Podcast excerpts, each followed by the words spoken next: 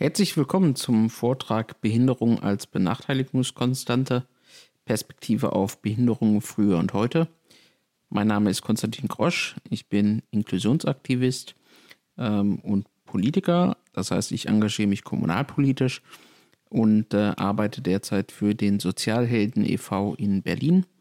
Das ist ein gemeinnütziger Verein, der sich seit über zehn Jahren für Menschen mit Behinderung, aber nicht nur, sondern zum Beispiel auch für andere benachteiligte Gruppen in der Bevölkerung einsetzt und dort versucht mit innovativen Projekten ähm, die Gesellschaft inklusiver zu gestalten.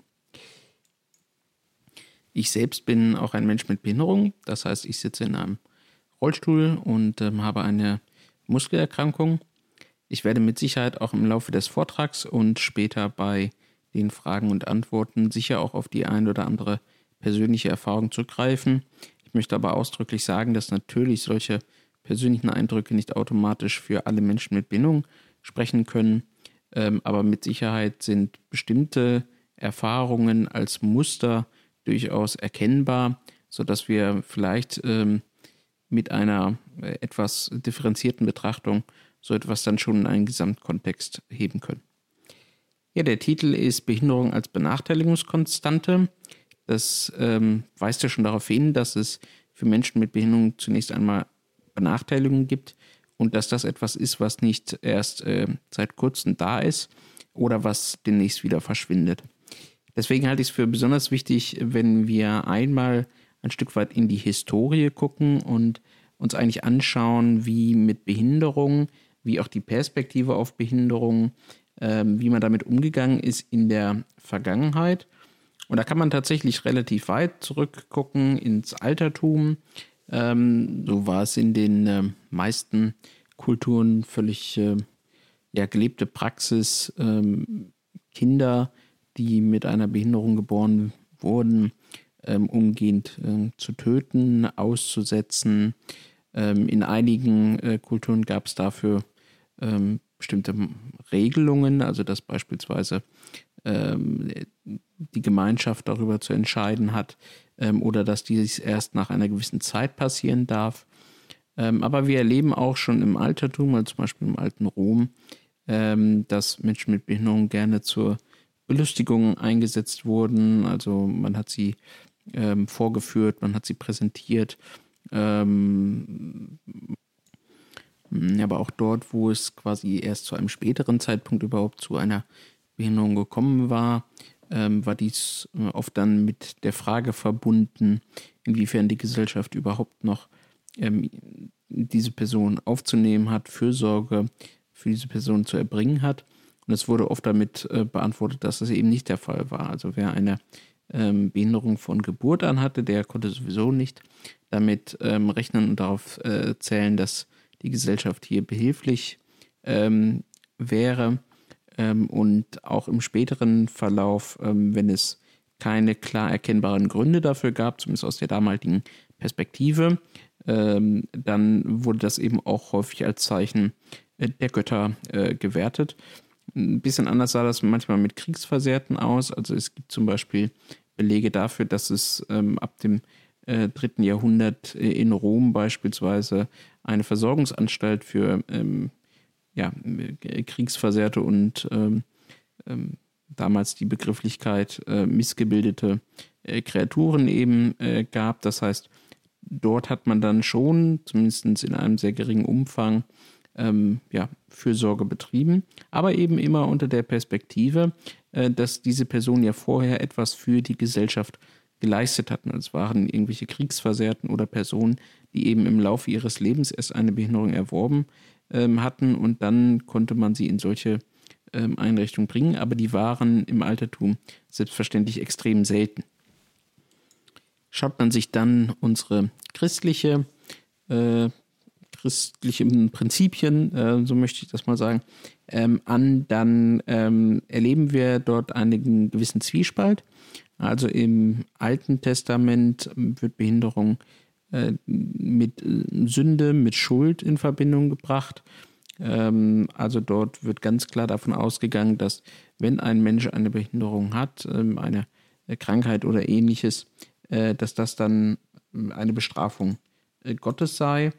Das durchzieht sich übrigens auch in, in das heutige Bild noch durchaus. Im Neuen Testament haben wir dann aber eine andere Perspektive. Also in Johannes äh, 9.1 ähm, gibt es zum Beispiel diese durchaus sehr bekannte Fragestellung, ähm, dass die äh, Jünger Jesu äh, fragten, als sie an einen blinden Mann vorbeigekommen sind, ob es denn jetzt nun die Eltern oder dieser blinde Mensch sei, der gesündigt habe. Ähm, und Jesus antwortete darauf, dass es vielmehr das ähm, ein, ein Werk Gottes sei und ähm, an dieser Person solle das Werk Gottes auch offenbart werden. Also ähm, dass quasi diese, diese Person eine gewisse Funktion erfüllt, nämlich die Funktion dessen, dass andere Menschen an ihm ja, zeigen könnten, wie Gott äh, und die Gemeinschaft wirkt. Mhm.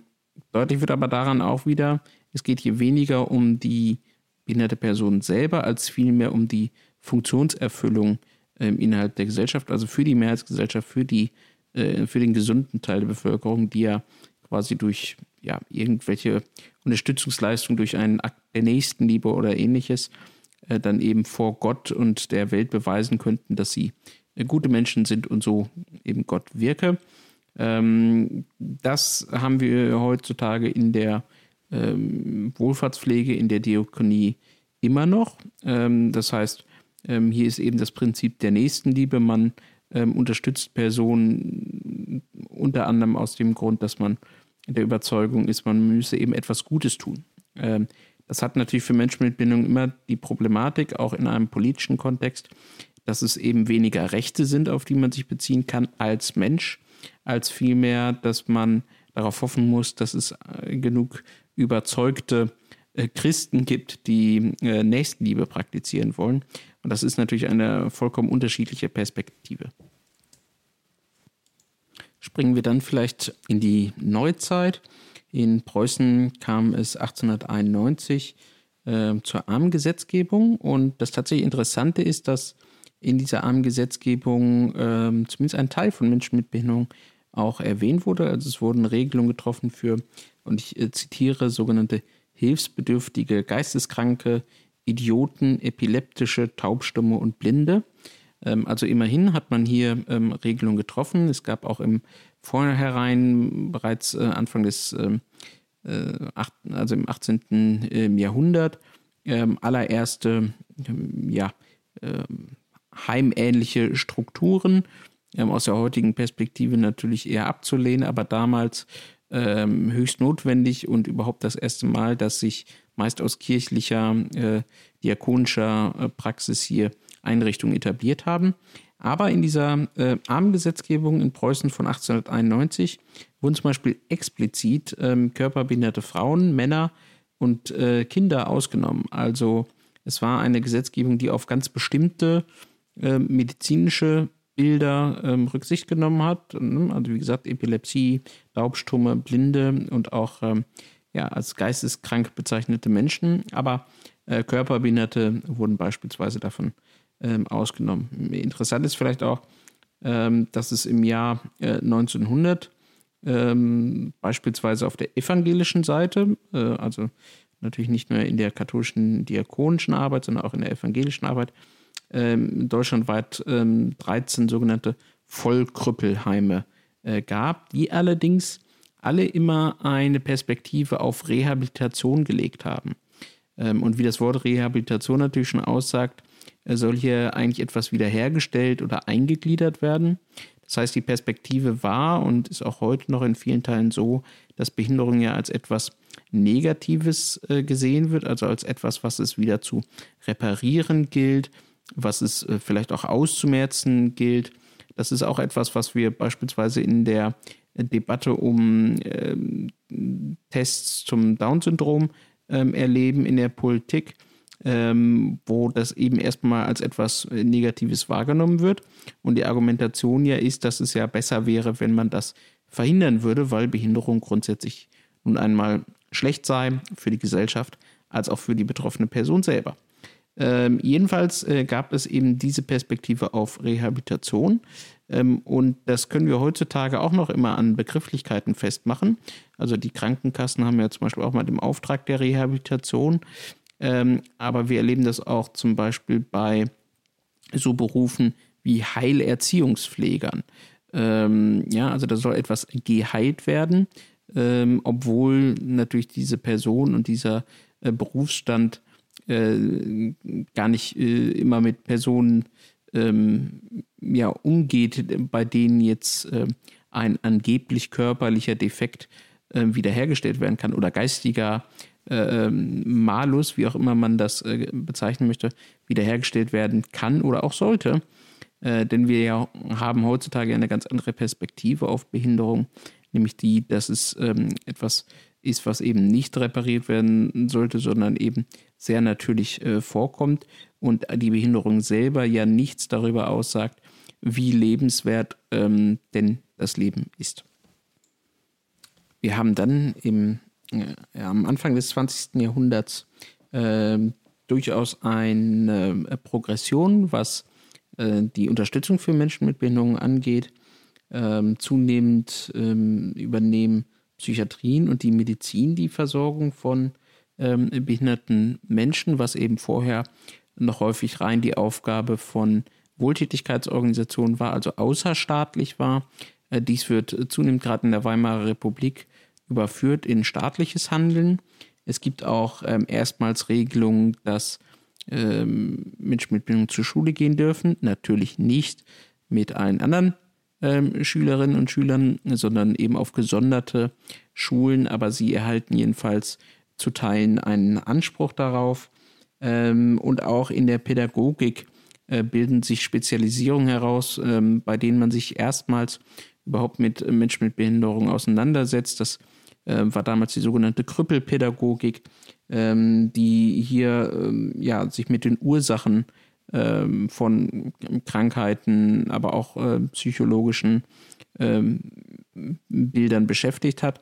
Man kann aber schon sehen, dass es immerhin eine Tendenz dazu gibt, ähm, sich zunehmend um Menschen mit Behinderung zu kümmern, was in den vorherigen Jahrhunderten eben generell noch nicht stattgefunden hat, ähm, wo sie äh, entweder ja eine sehr, sehr frühe Sterblichkeit hatten, oftmals noch ähm, ja, ermordet wurden, beziehungsweise eben sich selbst überlachen wurden und ähm, schließlich obdachlos waren oder eben nur durch die Kirche versorgt werden könnten.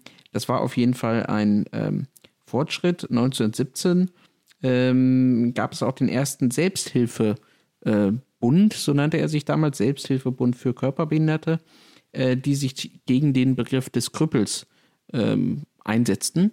Ähm, also man kann dort schon sehen, dass äh, quasi vor über 100 Jahren ähm, Menschen mit Bindung, vornehmlich allerdings äh, Angehörige und Eltern, aber jedenfalls sich aktiv um eine Perspektive von Behinderung bemüht haben.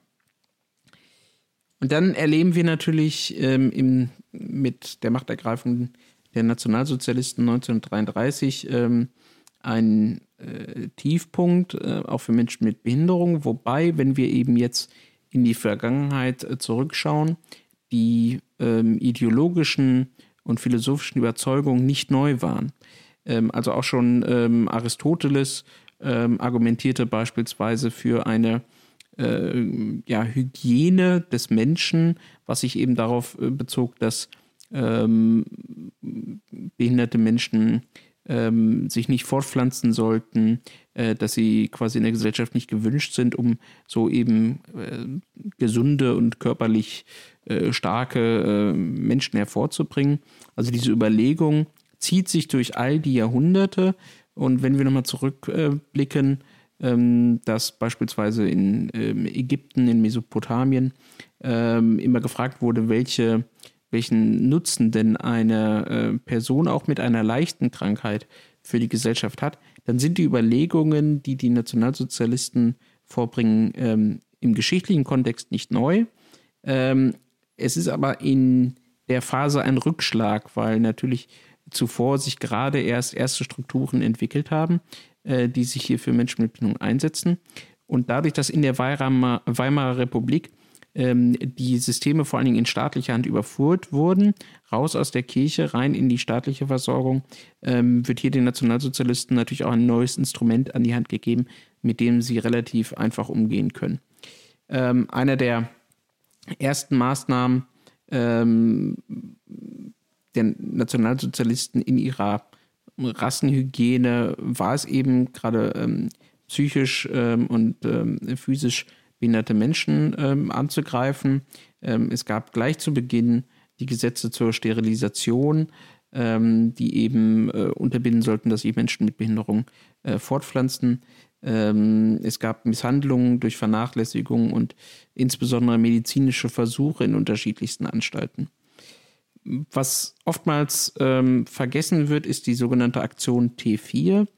Ähm, die Aktion T4 war ähm, eine, ähm, eine konzentrierte Aktion ähm, von Hitler persönlich ermächtigt, ähm, die, die einfach schlicht und ergreifend äh, Kranke und Menschen mit Behinderung äh, töten sollte.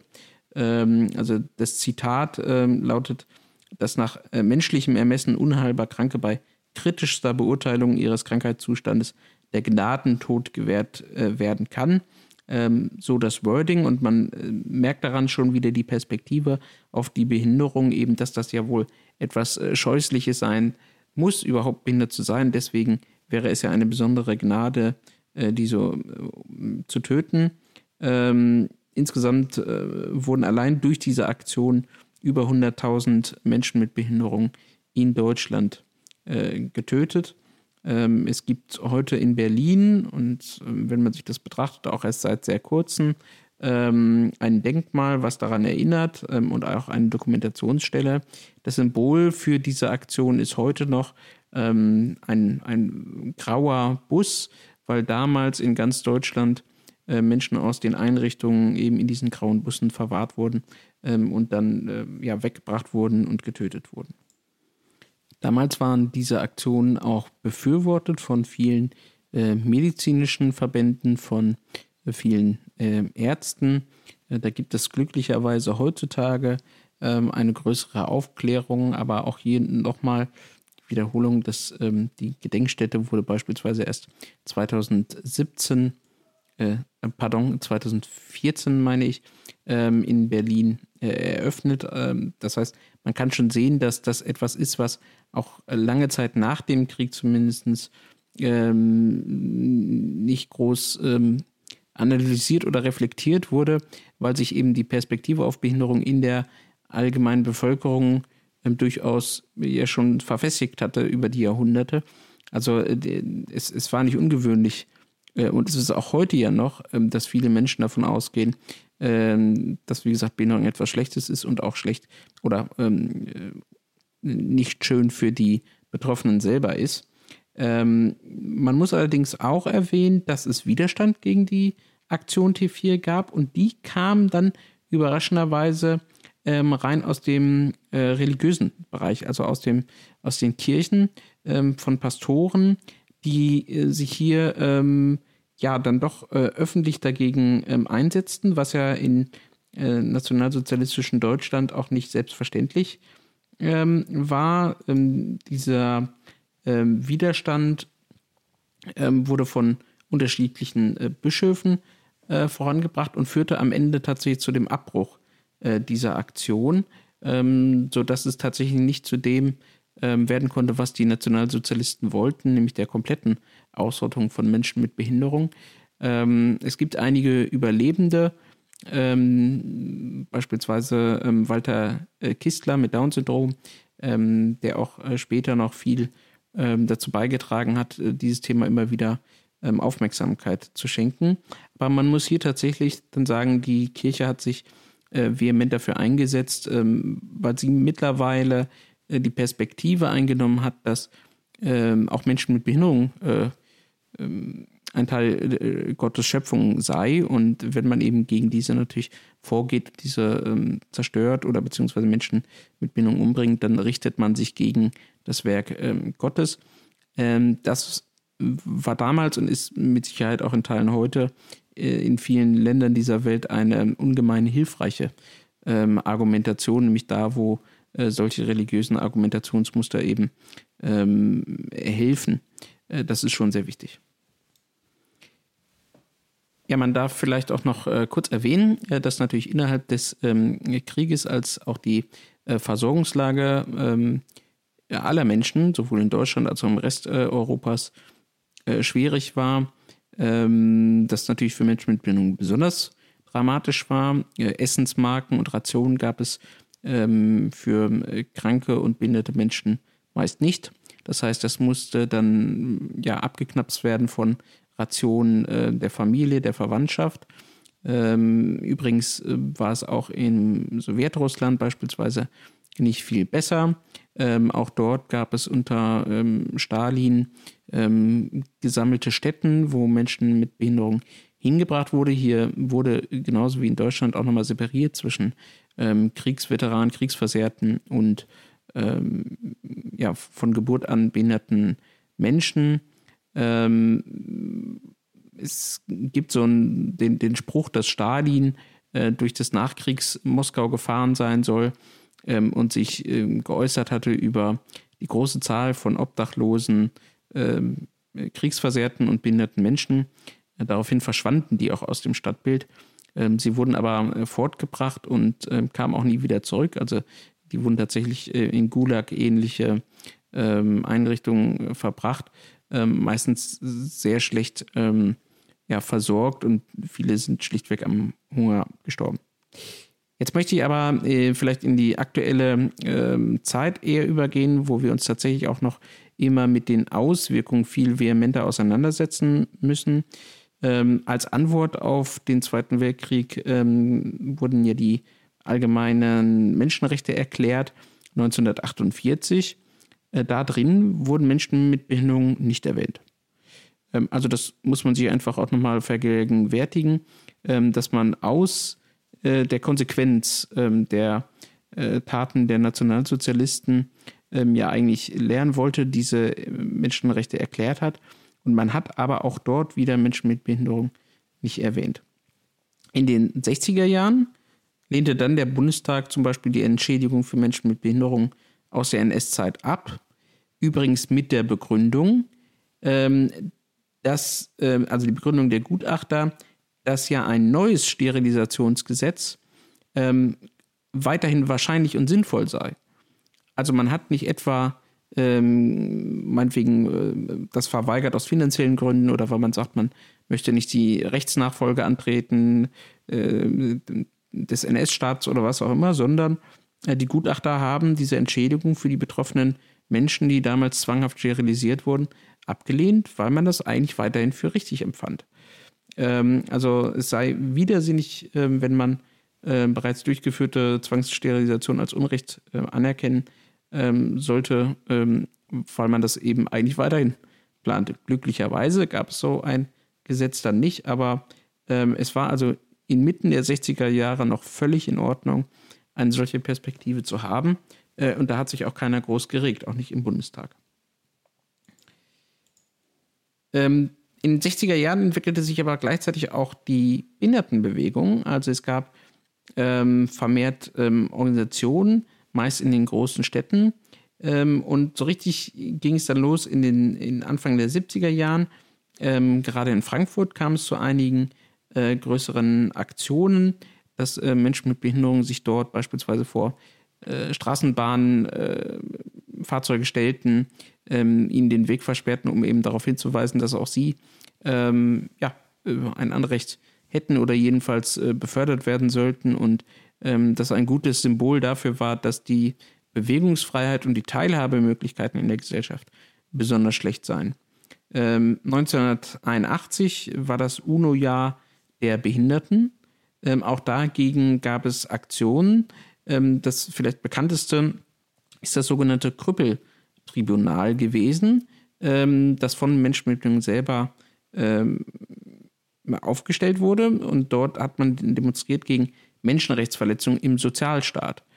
Also wir müssen uns ja auch immer noch ähm, vor Augen führen, dass ähm, auch in den 80er Jahren immer noch eine heiße Debatte geführt wurde darüber, was denn eigentlich ein, ähm, ein eine soziale Marktwirtschaft ähm, ist. Also mit der Komponente, was ist eigentlich sozial? Ähm, und man sich darauf aber in gewissem Maße auch ausgeruht hat. Also ähm, Politik mit den Unterstützungsformen, die es damals gab, meinte, man äh, würde genug tun für Menschen mit Behinderung nach dem Motto, sie sterben ja heute nicht mehr. Ähm, und das ist durchaus auch etwas, ähm, was man überspitzt, natürlich nicht in dem Extremen, aber ähm, überspitzt in Teilbereichen auch heute noch sagen könnte, aber dazu kommen wir später noch. 1989 ähm, kam es zu größeren Protesten gegen den Euthanasie-Philosophen Peter Singer. Ähm, auch das ähm, etwas, was sich bis heute durchzieht. Eben Personen, die meinen, dass ja, Euthanasie weiterhin der richtige Weg sei. Ähm, und es startete die erste Kampagne für ein Antidiskriminierungsgebot im Grundgesetz. Denn äh, nicht nur war in den Menschenrechten äh, Menschen mit Behinderung nicht aufgeführt, sondern auch im Grundgesetz nicht. Also ähm, wir hatten ja immer die Antidiskriminierungsregelung im Grundgesetz, aber Menschen mit Behinderung sind da drin nicht vorgekommen. Ähm, und auch wenn man heute noch ins äh, Grundgesetz schaut, dann äh, wird man vielleicht stutzig, wenn man sich es genau durchliest, ähm, weil dort ja steht, niemand darf wegen seines Geschlechts, seiner Abstimmung, seiner Rasse, seiner Sprache, seiner Heimat und Herkunft, seines Glaubens, seiner religiösen oder politischen Anschauung benachteiligt oder bevorzugt werden. Auch daran gibt es ja gerade aktuell ähm, durchaus äh, valide äh, Kritikpunkte an, an, an dem Wording und an der Sprache. Und dann kommt aber ein zweiter separater Satz, denn es geht ja noch weiter. Da steht dann, niemand darf wegen seiner Behinderung benachteiligt werden. Also auch daran sehen wir schon, es ist wieder etwas äh, Spezielles. Es wurde extra drangehängt und es ist eben nachträglich hinzugekommen ähm, nichts, was quasi die Väter und Mütter des Grundgesetzes von sich aus vorgesehen ähm, haben. Und das ist nicht ähm, aus Versehen passiert, also so nach dem Motto, bei den acht Diskriminierungssachen kann einem ja einer mal durchrutschen, sondern das war eben ganz bewusst so, ähm, weil man davon ausgegangen ist, ja, natürlich äh, haben Menschen mit Behinderung oder kranke Menschen oder gesundheitlich angeschlagene Menschen nicht alle Rechte. Ähm, selbstverständlich dürfen wir sie auch als Staat aktiv benachteiligen und ihnen bestimmten Rechten vorenthalten, wie zum Beispiel das allgemeine Wahlrecht. Also bis vor einem Jahr ähm, gab es die Regelung, dass Menschen, die unter einer gesetzlichen Betreuung stehen, unter einer Vollbetreuung stehen, nicht das allgemeine Wahlrecht haben in Deutschland. Sie also nicht äh, diese Gesellschaft äh, durch ihr höchstes demokratisches Recht beeinflussen können. Ähm, also das muss man sich einfach immer wieder vor Augen führen. Das haben wir jetzt im letzten Jahr abgeschafft. Ähm, äh, deswegen, das sind strukturelle ähm, Perspektiven. Das ist nichts, was aus Versehen mal passiert. Jedenfalls aber ähm, hat dieser Protest durchaus ähm, Ende der 80er Jahre dann ähm, angefangen, 1990. Und das war dann so ein erstes ähm, gutes Zeichen auch der Weltgemeinschaft, ähm, wurden Kinder mit Behinderung explizit in der UN-Kinderrechtskonvention aufgeführt. Also 1990 das erste Mal, dass Behinderung in einer äh, Menschenrechtskonvention, äh, die ja immer weiter aufgesplittet wurden für, ähm, äh, für bestimmte ähm, Gruppen, um es eben nochmal äh, differenzierter darzustellen, dort wurden sie das erste Mal aufgeführt.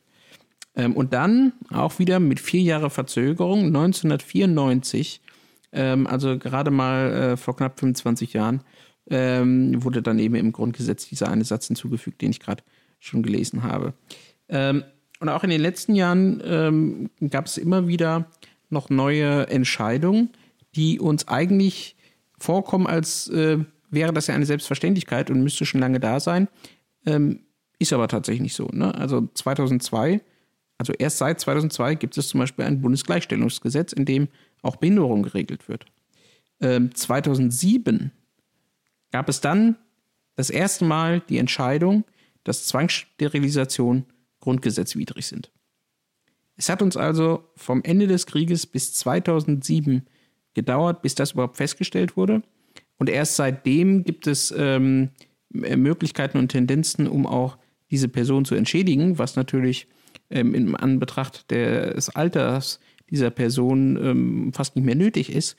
Ähm, aber äh, daran sieht man, wie lange diese Denkweisen sich eben gehalten haben. 2008 bzw. 2009 dann in Deutschland, UN-Behindertenrechtskonvention, ein Begriff, der wahrscheinlich äh, vielen mittlerweile bekannt sein sollte. Ähm, er hat zum Beispiel dafür gesorgt, dass wir diese Debatte um Inklusion im Bildungsbereich äh, bekommen haben. Und da ist bis heute meine feste Überzeugung, das war ein Versehen, dass das Deutschland so unterzeichnet hat.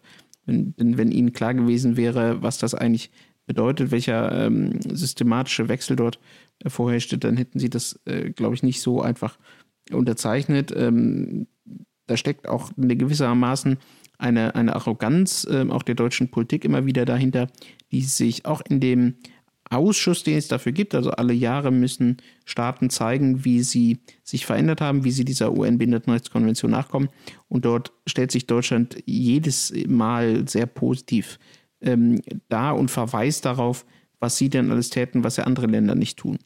Ähm, und man hat immer diese, diese Meinung, naja, also wir in Deutschland haben ja ein so tolles ähm, Wohlfahrtssystem, Sozialsystem, äh, den Menschen mit Bindung muss ja hier wohl toll gehen. Ähm, und ähm, vergisst oft, dass gerade das deutsche System, was eben diese Historie sehr stark aus der Diakonie hat, aus der Wohlfahrtspflege, auch sehr diesen christliche Perspektive hat, sehr viele der liberalen Rechte vermissen lässt. Und äh, da gibt es andere Länder, gerade im anglosächsischen Raum, die ähm, wesentlich mehr auf äh, Rechtsansprüche und Freiheiten von Menschen mit Behinderung ähm, aufbauen, als weniger ähm, dieses, ähm, äh, ja, wie soll ich sagen, Nächstenliebe oder paternalistische, also wir unterstützen hier die Behinderten, weil wir sie so gern haben. Ähm, das ist mir im Zweifelsfall auch als Betroffener ziemlich wurscht, ähm, sondern ich brauche eben äh, Rechte und Ansprüche und nicht ähm, Institutionen, die, wenn sie denn gerade wollen und die Perspektive haben, dann mal helfen. Ja, und 2016 ähm, gab es dann das sogenannte Bundesteilhabegesetz, ähm, eine große Reform der Sozialgesetzgebung, ähm, die vom Namen her vermuten lässt, dass es zu mehr Teilhabe führen soll für Menschen mit Bindung. Ähm, darüber kann man aber trefflich streiten, ist ein, ein völlig eigenes Thema, ähm, aber vielleicht so viel. Ähm, also bis heute ähm, sind beispielsweise Menschen mit Behinderungen eingeschränkt, was das eigene Vermögen und Einkommen angeht, wenn sie denn ähm, Unterstützung brauchen. Also jemand, der ähm, wie ich persönlich ähm, dauerhaft eine, eine persönliche Assistenz, Unterstützung, Pflege, Betreuung, wie auch immer man das formulieren will, ähm, benötigt, ähm, darf zum Beispiel ein bestimmtes Vermögen und Einkommen nicht überschreiten, also ähnlich wie das ja in anderen Sozialbereichen auch der Fall ist, mit dem Unterschied, dass im Gegensatz zum Beispiel zu einer Arbeitslosigkeit ähm, ich ja äh, aus dieser Situation nie herauskomme. Also ich will jetzt nicht die Diskussion aufmachen, selbstverständlich gibt es viele strukturelle äh, Defizite und Benachteiligungen äh, für andere Gruppen, die sich dann in, in Arbeitslosigkeit manifestiert. Übrigens ja auch bei Menschen mit Bindung im Besonderen. Aber jedenfalls ähm, ist ja das, das übrige Sozialsystem so aufgebaut, dass es äh, grundsätzlich immer die Möglichkeit ähm, gibt, dass ein Mensch, wenn sich seine Lebenssituation verändert, äh, dann eben auch wieder herauskommt. Bei Menschen mit Bindung ist das ja eben nicht so. Also die Behinderung ist immer da, die geht auch nicht weg, unabhängig von dem, was ich denn tue. Ähm, und dementsprechend ist das hier einfach eine, ähm, nur als ein Beispiel, eine Diskriminierung, die ähm, ja in dem Moment der Geburt bis äh, zum Tod eben vorhanden ist ähm, weil es völlig unabhängig davon ist, wie ich mich in meinem Leben verhalte. Vielleicht noch ein ähm, äh, kurzer Exkurs nochmal zu der UN-Behindertenrechtskonvention. Ähm, sie spezifiziert die Menschenrechte für behinderte äh, Menschen. Ähm, und bei der Entstehung dieser UN-Behindertenrechtskonvention können wir aber in Deutschland auch wieder eigen, einige Sonderbereiche feststellen. Ähm, so ist die Übersetzung ähm, der UN-Behindertenrechtskonvention aus dem Englischen ins Deutsche ohne die Beteiligung von Betroffenen ähm, abgelaufen in Deutschland, obwohl es selbst in der UN-Behindertenrechtskonvention so festgelegt ist. Also selbst bei der Übersetzung hat man sich schon nicht an die äh, an das Schriftstück äh, gehalten, was man denn da gerade übersetzt. Und im Englischen wird zum Beispiel immer von Inclusion gesprochen. In Inclusion ähm, was man ja auch im Deutschen mit Inklusion übersetzen müsste, ähm, weil es eben ein, ein eigener ähm, äh, Fachbegriff ist, ähm, der ja auch eine eigene Bedeutung hat. Stattdessen wurde er in der deutschen Übersetzung immer mit Integration übersetzt.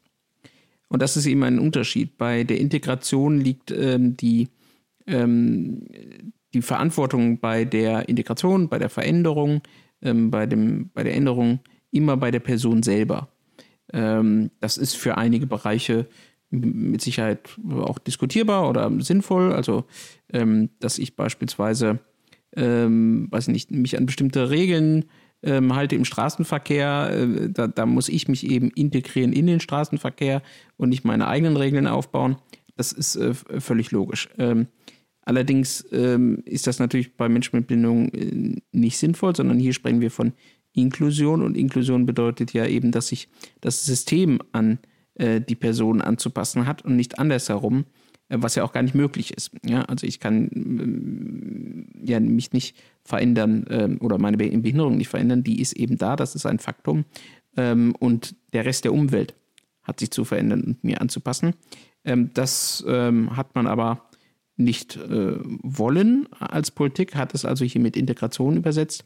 Ähm, die, der Grund dafür war, dass man ganz viele, gerade im Bildungsbereich, der etablierten äh, Maßnahmen und Systeme einfach erhalten konnte oder erhofft hat, erhalten zu können, äh, weil bestimmte Integrationsklassen ähm, es schon immer gab, ähm, weil man eben weiterhin bei seinen Spezialsystemen bleiben konnte, weil man eben nicht die, die, die übrigen normalen Mainstream-Systeme anpassen musste, sondern man konnte einfach ähm, separierte Systeme erstellen. Das ist übrigens auch immer noch das gleiche Problem mit Behindertenwerkstätten. Ähm, also Behindertenwerkstätten sind etwas, was eigentlich grundsätzlich abzulehnen ist, ähm, weil es eben auch wieder ein Spezialsystem ist, in dem ich Menschen mit Behinderung, ähm, ich sag mal, abschieben kann. Ähm, sie verdienen dort äh, nichts. Es, äh, der Mindestlohn zählt nicht beispielsweise in Werkstätten. Sie sind dort in einem großen Maße unter sich. Und ähm, die eigentliche Aufgabe von Behindertenwerkstätten wäre ja die Vorbereitung ähm, und die Unterstützung, um auf den ersten Arbeitsmarkt zu kommen. Daran scheitern sie aber katastrophal. Also ähm, noch weniger als ein Prozent aller Menschen, die in Behindertenwerkstätten kommen, ähm, schaffen den Sprung auf den ersten Arbeitsmarkt, werden auch häufig nicht dabei unterstützt, weil es gar nicht im Interesse der Werkstatt ist. Äh, Behindertenwerkstätten finanzieren sich darüber, dass sie ähm, ja, Aufträge aus der Wirtschaft ähm, annehmen, das eben mit ihren ähm, Mitarbeitern und Menschen mit Behinderung abarbeiten. Und gerade diejenigen, die besonders fähig sind, ähm, die, die die besten ähm, Aussichten und Möglichkeiten hätten, auf dem ersten Arbeitsmarkt ähm, eine Anstellung zu finden, gerade die will man ja nicht verlieren, weil sie quasi die höchste Effizienz erbringen. Man bekommt also für sie einerseits staatlicherseits Förderung und auf der anderen Seite sind sie es, die auch dann die Aufträge abarbeiten können.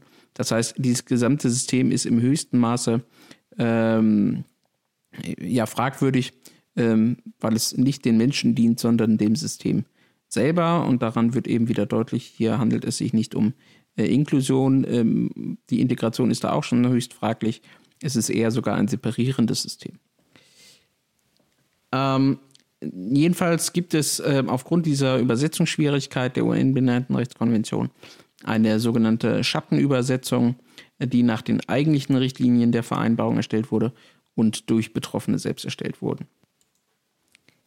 Das besonders ähm, Gute an der UN-Behindertenrechtskonvention ist ihr Behinderungsbegriff. Ähm, bisher ist es immer ähm, so gewesen, dass ähm, man gerade in Deutschland ein medizinisches Modell von Behinderung geprägt hat.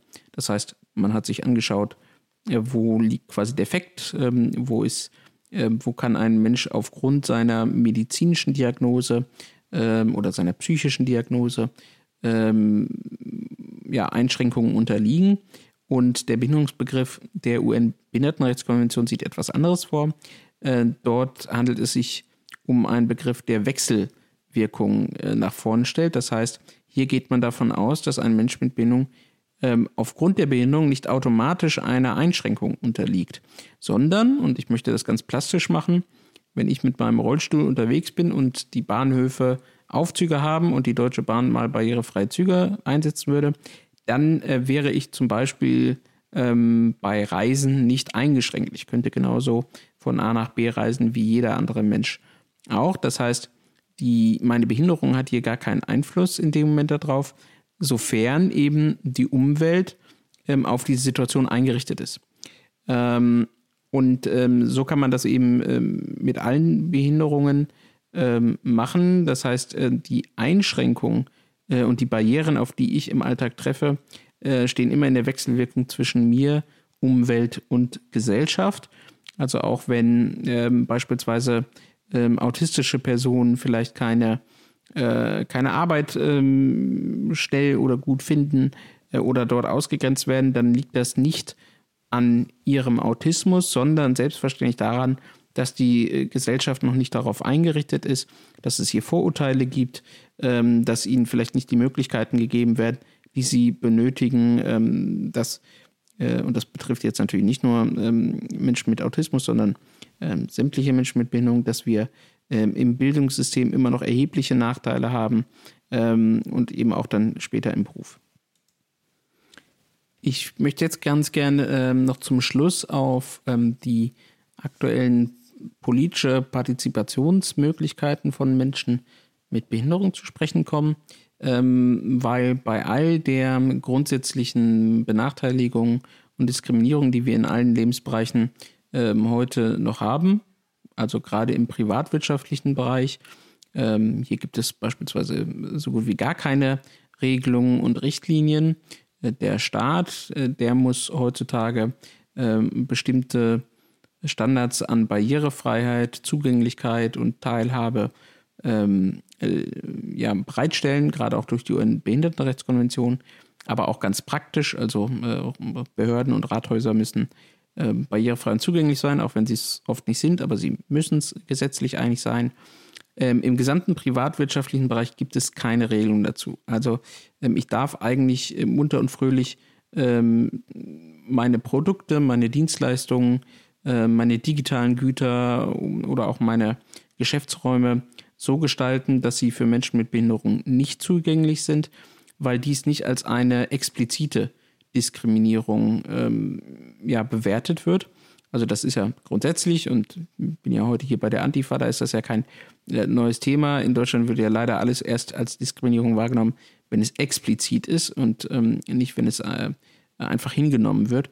Das haben wir ganz extrem im privatwirtschaftlichen ähm, Bereich, was übrigens ein Grund ist, warum Menschen mit Behinderung, ähm, obwohl wir tatsächlich relativ hohe Standards im, im Sozialbereich haben, äh, immer noch sagen, sie haben kaum Möglichkeiten an der Gesellschaft teilzuhaben, weil eben mein Leben zumindest persönlich relativ selten in Rathäusern stattfindet, sondern eben eher in Kneipen, Kinos oder etwas ähnlichem.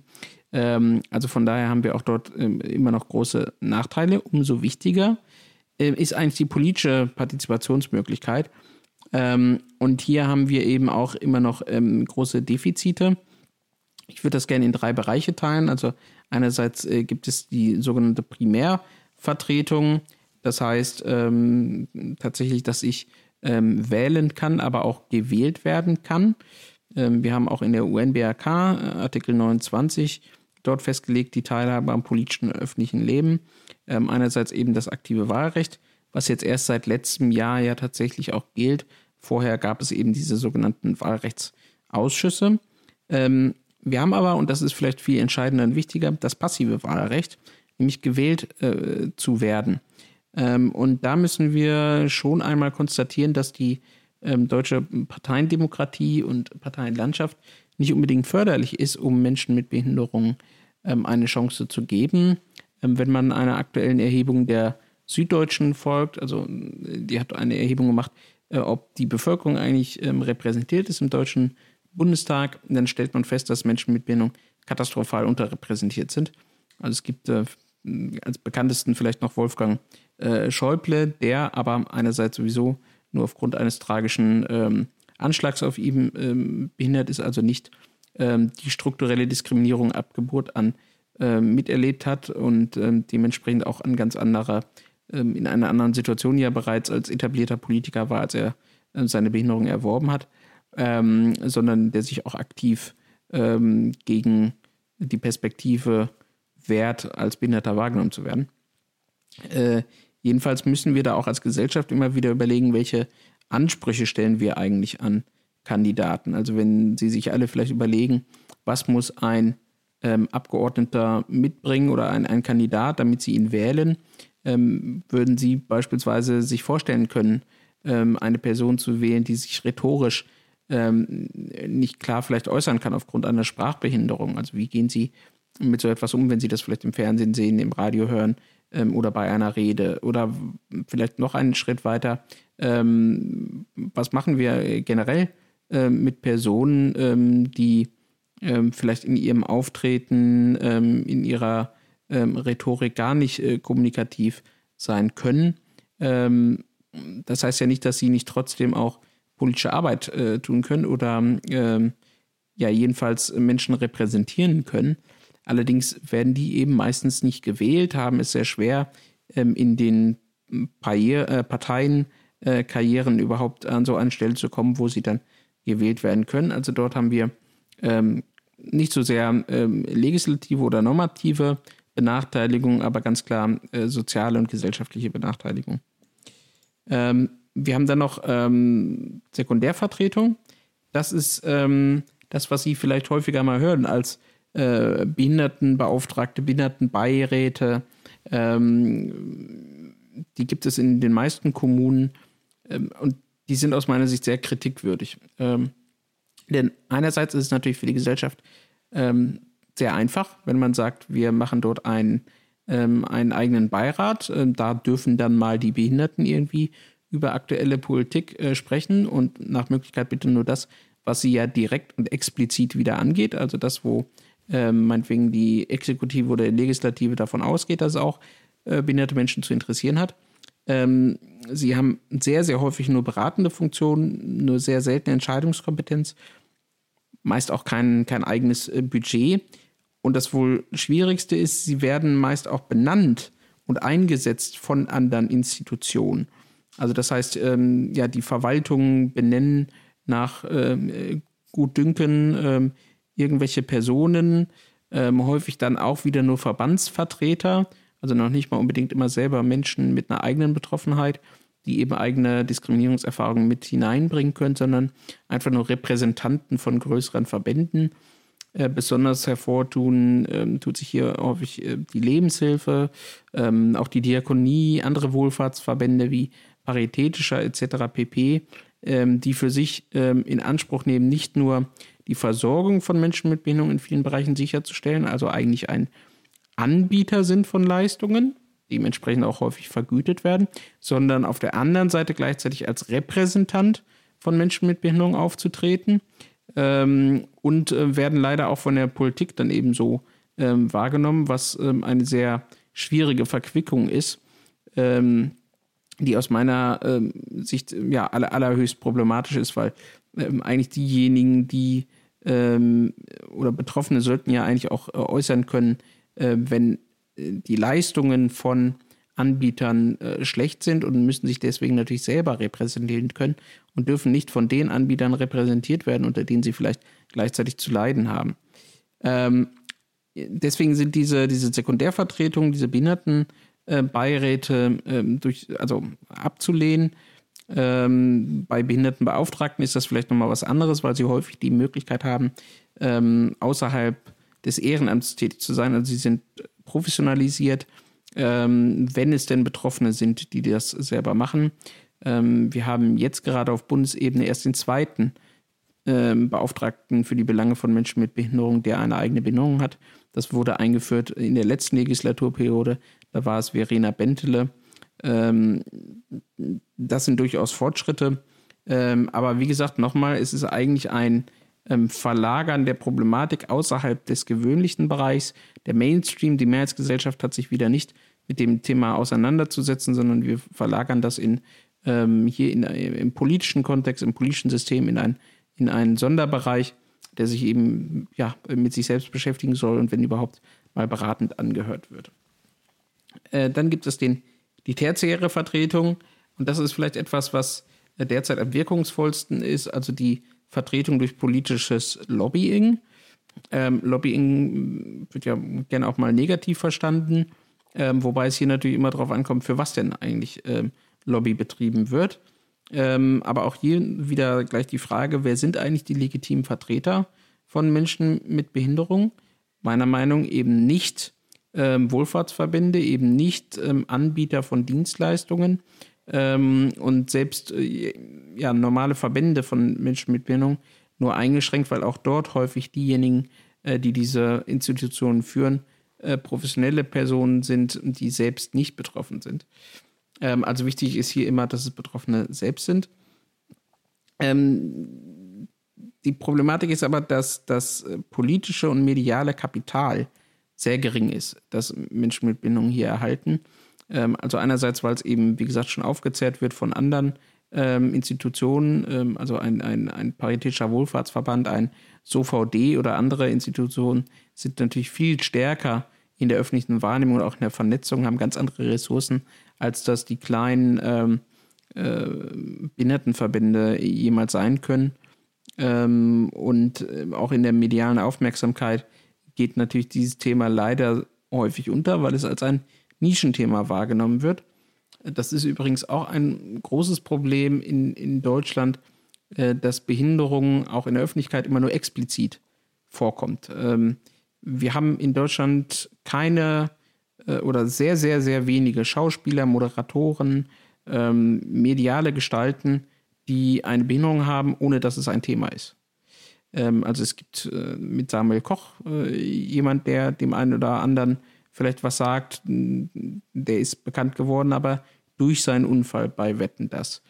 Ähm, in, in anderen Ländern ist das ganz anders. Also als Beispiel in Großbritannien ist der Terrorexperte der BBC eine Person mit Sehbehinderung. Und das ist dort nicht Thema. Also das ist, ist einfach so, ähm, wird nicht, nicht herausgehoben, wird nicht besonders wahrgenommen. Es ist eben einfach so. Und dieser ähm, Umgang mit Behinderungen ähm, ist eigentlich das Ziel, was wir ja haben müssen, eben dass es ähm, einen äh, gewöhnlichen Umgang damit gibt. Ähm, das heißt nicht, dass man Behinderung verschweigen soll. Ähm, ganz im Gegenteil. Natürlich haben auch diese ähm, Personen oder äh, haben Behinderungen einen Einfluss auch auf das äh, Leben, gerade von Menschen mit Behinderung im, im frühen Stadium, dann wenn sie eben auf strukturelle Hindernisse äh, treffen. Ähm, deswegen darf man das nicht verschweigen, aber in der öffentlichen Wahrnehmung ähm, dürfen wir Personen mit Behinderung nicht als Behinderte wahrnehmen, sondern eben als das, was sie sind. Ähm, und das haben wir in der öffentlichen Wahrnehmung eben überhaupt nicht. Ähm, es ist immer etwas Besonderes oder etwas Tragisches, wenn wir über Menschen mit Behinderung sprechen.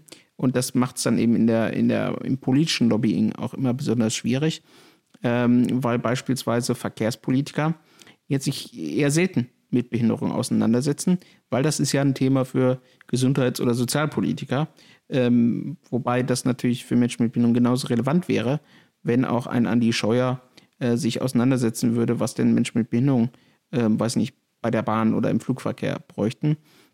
Eine kleine Radnotiz, Fliegen mit Behinderung, zumindest mit körperlicher äh, Einschränkung, ist ähm, äh, nur sehr bedingt möglich. Ähm, ja, jedenfalls äh, kann man da, glaube ich, die Tendenz eher ziehen, dass die derzeitige politische Interessensvertretung extremst schwierig ist. Äh, das funktioniert eigentlich nur über Graswurzelbewegungen, ähm, über, ähm, ja, über Demonstrationen, ähm, die aber auch wieder besonders schwierig zu organisieren sind für Menschen mit Behinderung. Äh, die digitalen Medien können dort eine große Unterstützung sein. Ähm, mittlerweile werden ja, glaube ich, so digitale Petitionen eher schon negativ betrachtet, weil es eben vermeintlich leicht ist, die zu starten, es eine sehr große Schwemme davon gibt. Aber gerade für Menschen mit Bindung ist das eine sehr große Chance zu zeigen, dass es eben eine durchaus nennenswerte Gruppe betrifft, dass es relevante Probleme sind äh, und eben hier eine Visualisierung darstellen zu können von der Dimension der Problematik. Ja, ich hoffe, dass ich ähm, Ihnen einen, einen kurzen Überblick geben konnte über äh, die geschichtliche Perspektive und ähm, aktuelle Entwicklung in der ähm, für Menschen mit Behinderung und auch in der Behindertenpolitik. ich freue mich jetzt auf Ihre Fragen, gerne auch ähm, ganz äh, explizite und detaillierte, äh, wo denn aktuell tatsächlich Diskriminierung vorherrscht.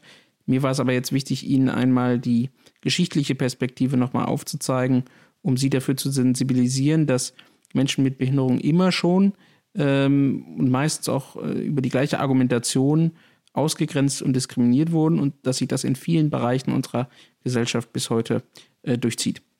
Ähm, herzlichen Dank für das Zuhören und ich freue mich jetzt auf Ihre Fragen. Naja, dann versuchen wir die Inhalte einfach online zugänglich zu machen. Radio Nordpol, Nordpol.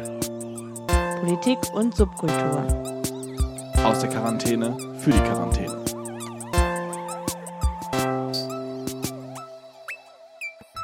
Dann kommen wir jetzt in den zweiten Teil vom Antifa-Café. Aber zunächst einmal vielen Dank für den Vortrag ähm, und vor allem, dass das so spontan geklappt hat. Wir haben jetzt einige Fragen gesammelt ähm, und würden die jetzt einfach mal Stück für Stück durchgehen und hoffen, dass du die alle beantworten kannst. Bist du bereit? Ja, sehr gerne. Schieß los. Okay, dann die erste Frage. Wenn über den Umgang mit Behinderung in der Antike geredet wird, ist eins der Bilder, die schnell im Kopf aufploppen, das von den generell stark mystifizierten SpartanerInnen die behinderte Menschen als schwache Individuen systematisch umgebracht hätten. Stimmt das? Ähm, tatsächlich bin ich jetzt kein Historiker, aber es gibt tatsächlich im Altertum und auch gerade bei den Spartanern ähm, belegte historische Zeugnisse, dass sie eben äh, Kinder und Menschen mit Behinderung ähm, ja tatsächlich ähm, umgebracht haben. Es soll dort einen bestimmten Berg äh, gegeben haben oder eine Schlucht, wo sie diese Menschen dann eben heruntergestürzt haben. Ähm, einerseits natürlich, weil sie meinten, sie würden sie tatsächlich auch von einem Leid befreien und andererseits, weil sie glaubten, dadurch ihre Gemeinschaft in irgendeiner Art und Weise stärken zu können. Okay, dann kommen wir zur nächsten Frage, die ist auch wieder ein bisschen äh, historisch. Es geht nämlich um die preußische Armenverordnung, ähm, von der du gesprochen hast, und dass dort Körperbehinderte ausgenommen waren. Gibt es dafür einen Grund oder war das einfach eine Leerstelle? Also wurde es einfach vergessen?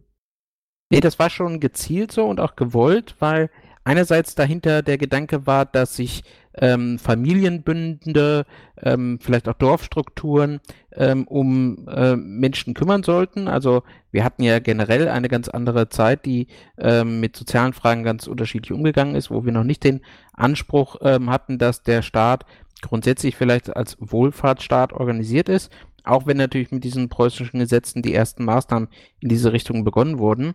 Ähm, und damals war das tatsächlich, diese Armengesetzgebung, ähm, eher das unterste Auffangbecken. Also man ähm, hat tatsächlich erkannt, dass es äh, sinnvoll ist, äh, Menschen, die äh, psychische Erkrankungen haben, die damals natürlich noch als Geistesgestörte oder ähnliches bezeichnet wurden, ähm, denen ähm, äh, in einer gesammelten Stelle quasi Obhut zu geben, sie zu unterstützen. Auch dort war natürlich wieder das Ziel, dass diese Personen herausgenommen werden aus der übrigen Gesellschaft, weil man verhindern wollte, dass ja, sie irgendwelche äh, Probleme dort verursachen, dass ähm, sie sich tatsächlich auch fortpflanzen, also dass sie einfach gesellschaftlich etabliert werden. Das wollte man verhindern. Deswegen wurden sie eben in besonderen äh, Einrichtungsstellen, Heimen etc. untergebracht. Aber tatsächlich war es dort ja überhaupt das erste Mal so, dass der Staat sich diesen Menschen in irgendeiner Form angenommen hat. Und bei Körperbehinderung ähm, war es eben eher so, dass man davon ausgegangen ist, dass das etwas ist, was Familienbünde auch noch ähm, ähm, ja, erledigen konnten oder sich darum zu kümmern haben. Übrigens, diese Abgrenzung gibt es auch heute noch oder diese Abgrenzungsschwierigkeiten gibt es auch heute noch. Nämlich dann, wenn wir ähm, klären wollen, was ist eigentlich der Unterschied zwischen einer Behinderung und einer ähm, altersbedingten ähm, ja, körperlichen Schwäche.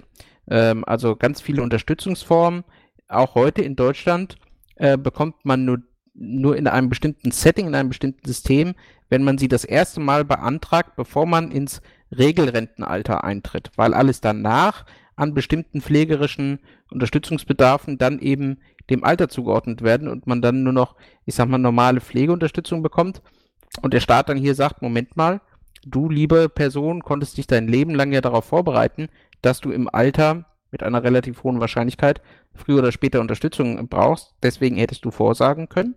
Ähm, und bei Behinderung sehen wir das eben anders als, als Gemeinschaft und sagen, okay, wenn jemand ähm, vor dem Regelalter oder bevor er ein hochbetagter Mensch wird, Unterstützung braucht aufgrund einer Behinderung, ähm, dann wollen wir da unterstützen, weil das ist etwas, worauf man sich nicht einstellen kann.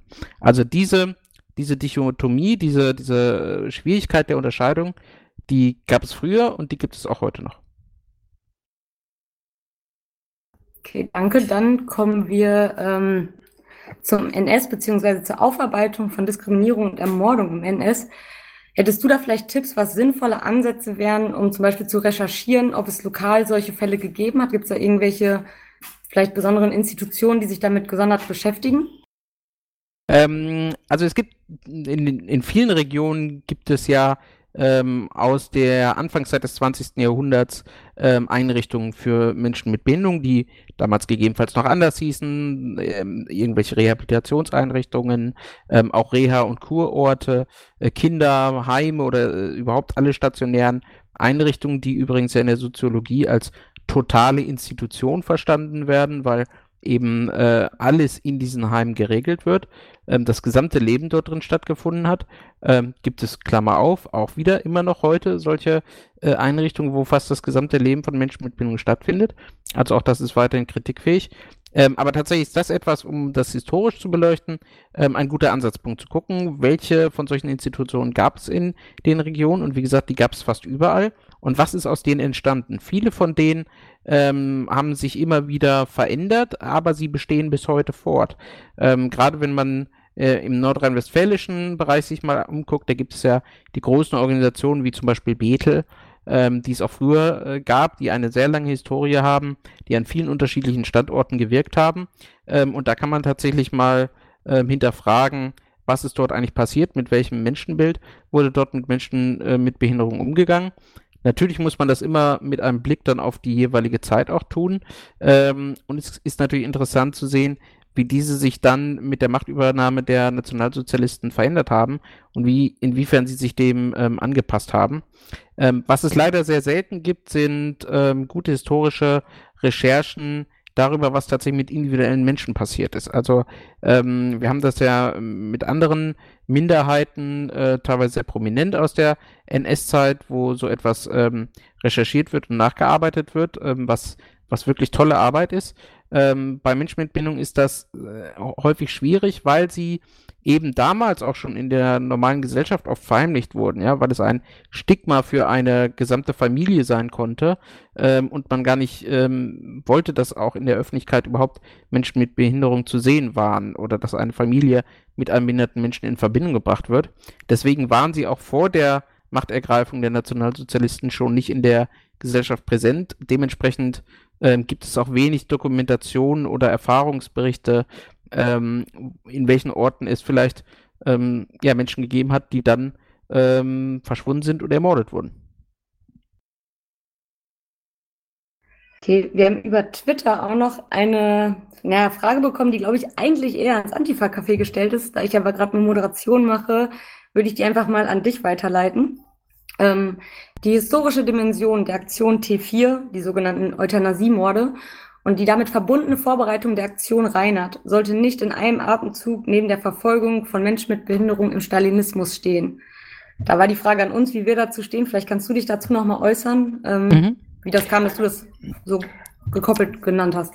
Ja, also selbstverständlich sind die äh, Dimensionen völlig äh, unterschiedliche und auch die Herangehensweise natürlich eine äh, komplett andere. Das eine ist eine ähm, systematische, industrielle ähm, äh, Aktion, um äh, Menschen mit Bindung schlichtweg auszurotten, äh, zu töten. Ähm, und deswegen ist es natürlich eine völlig andere Stufe, die man nicht gleichsetzen kann.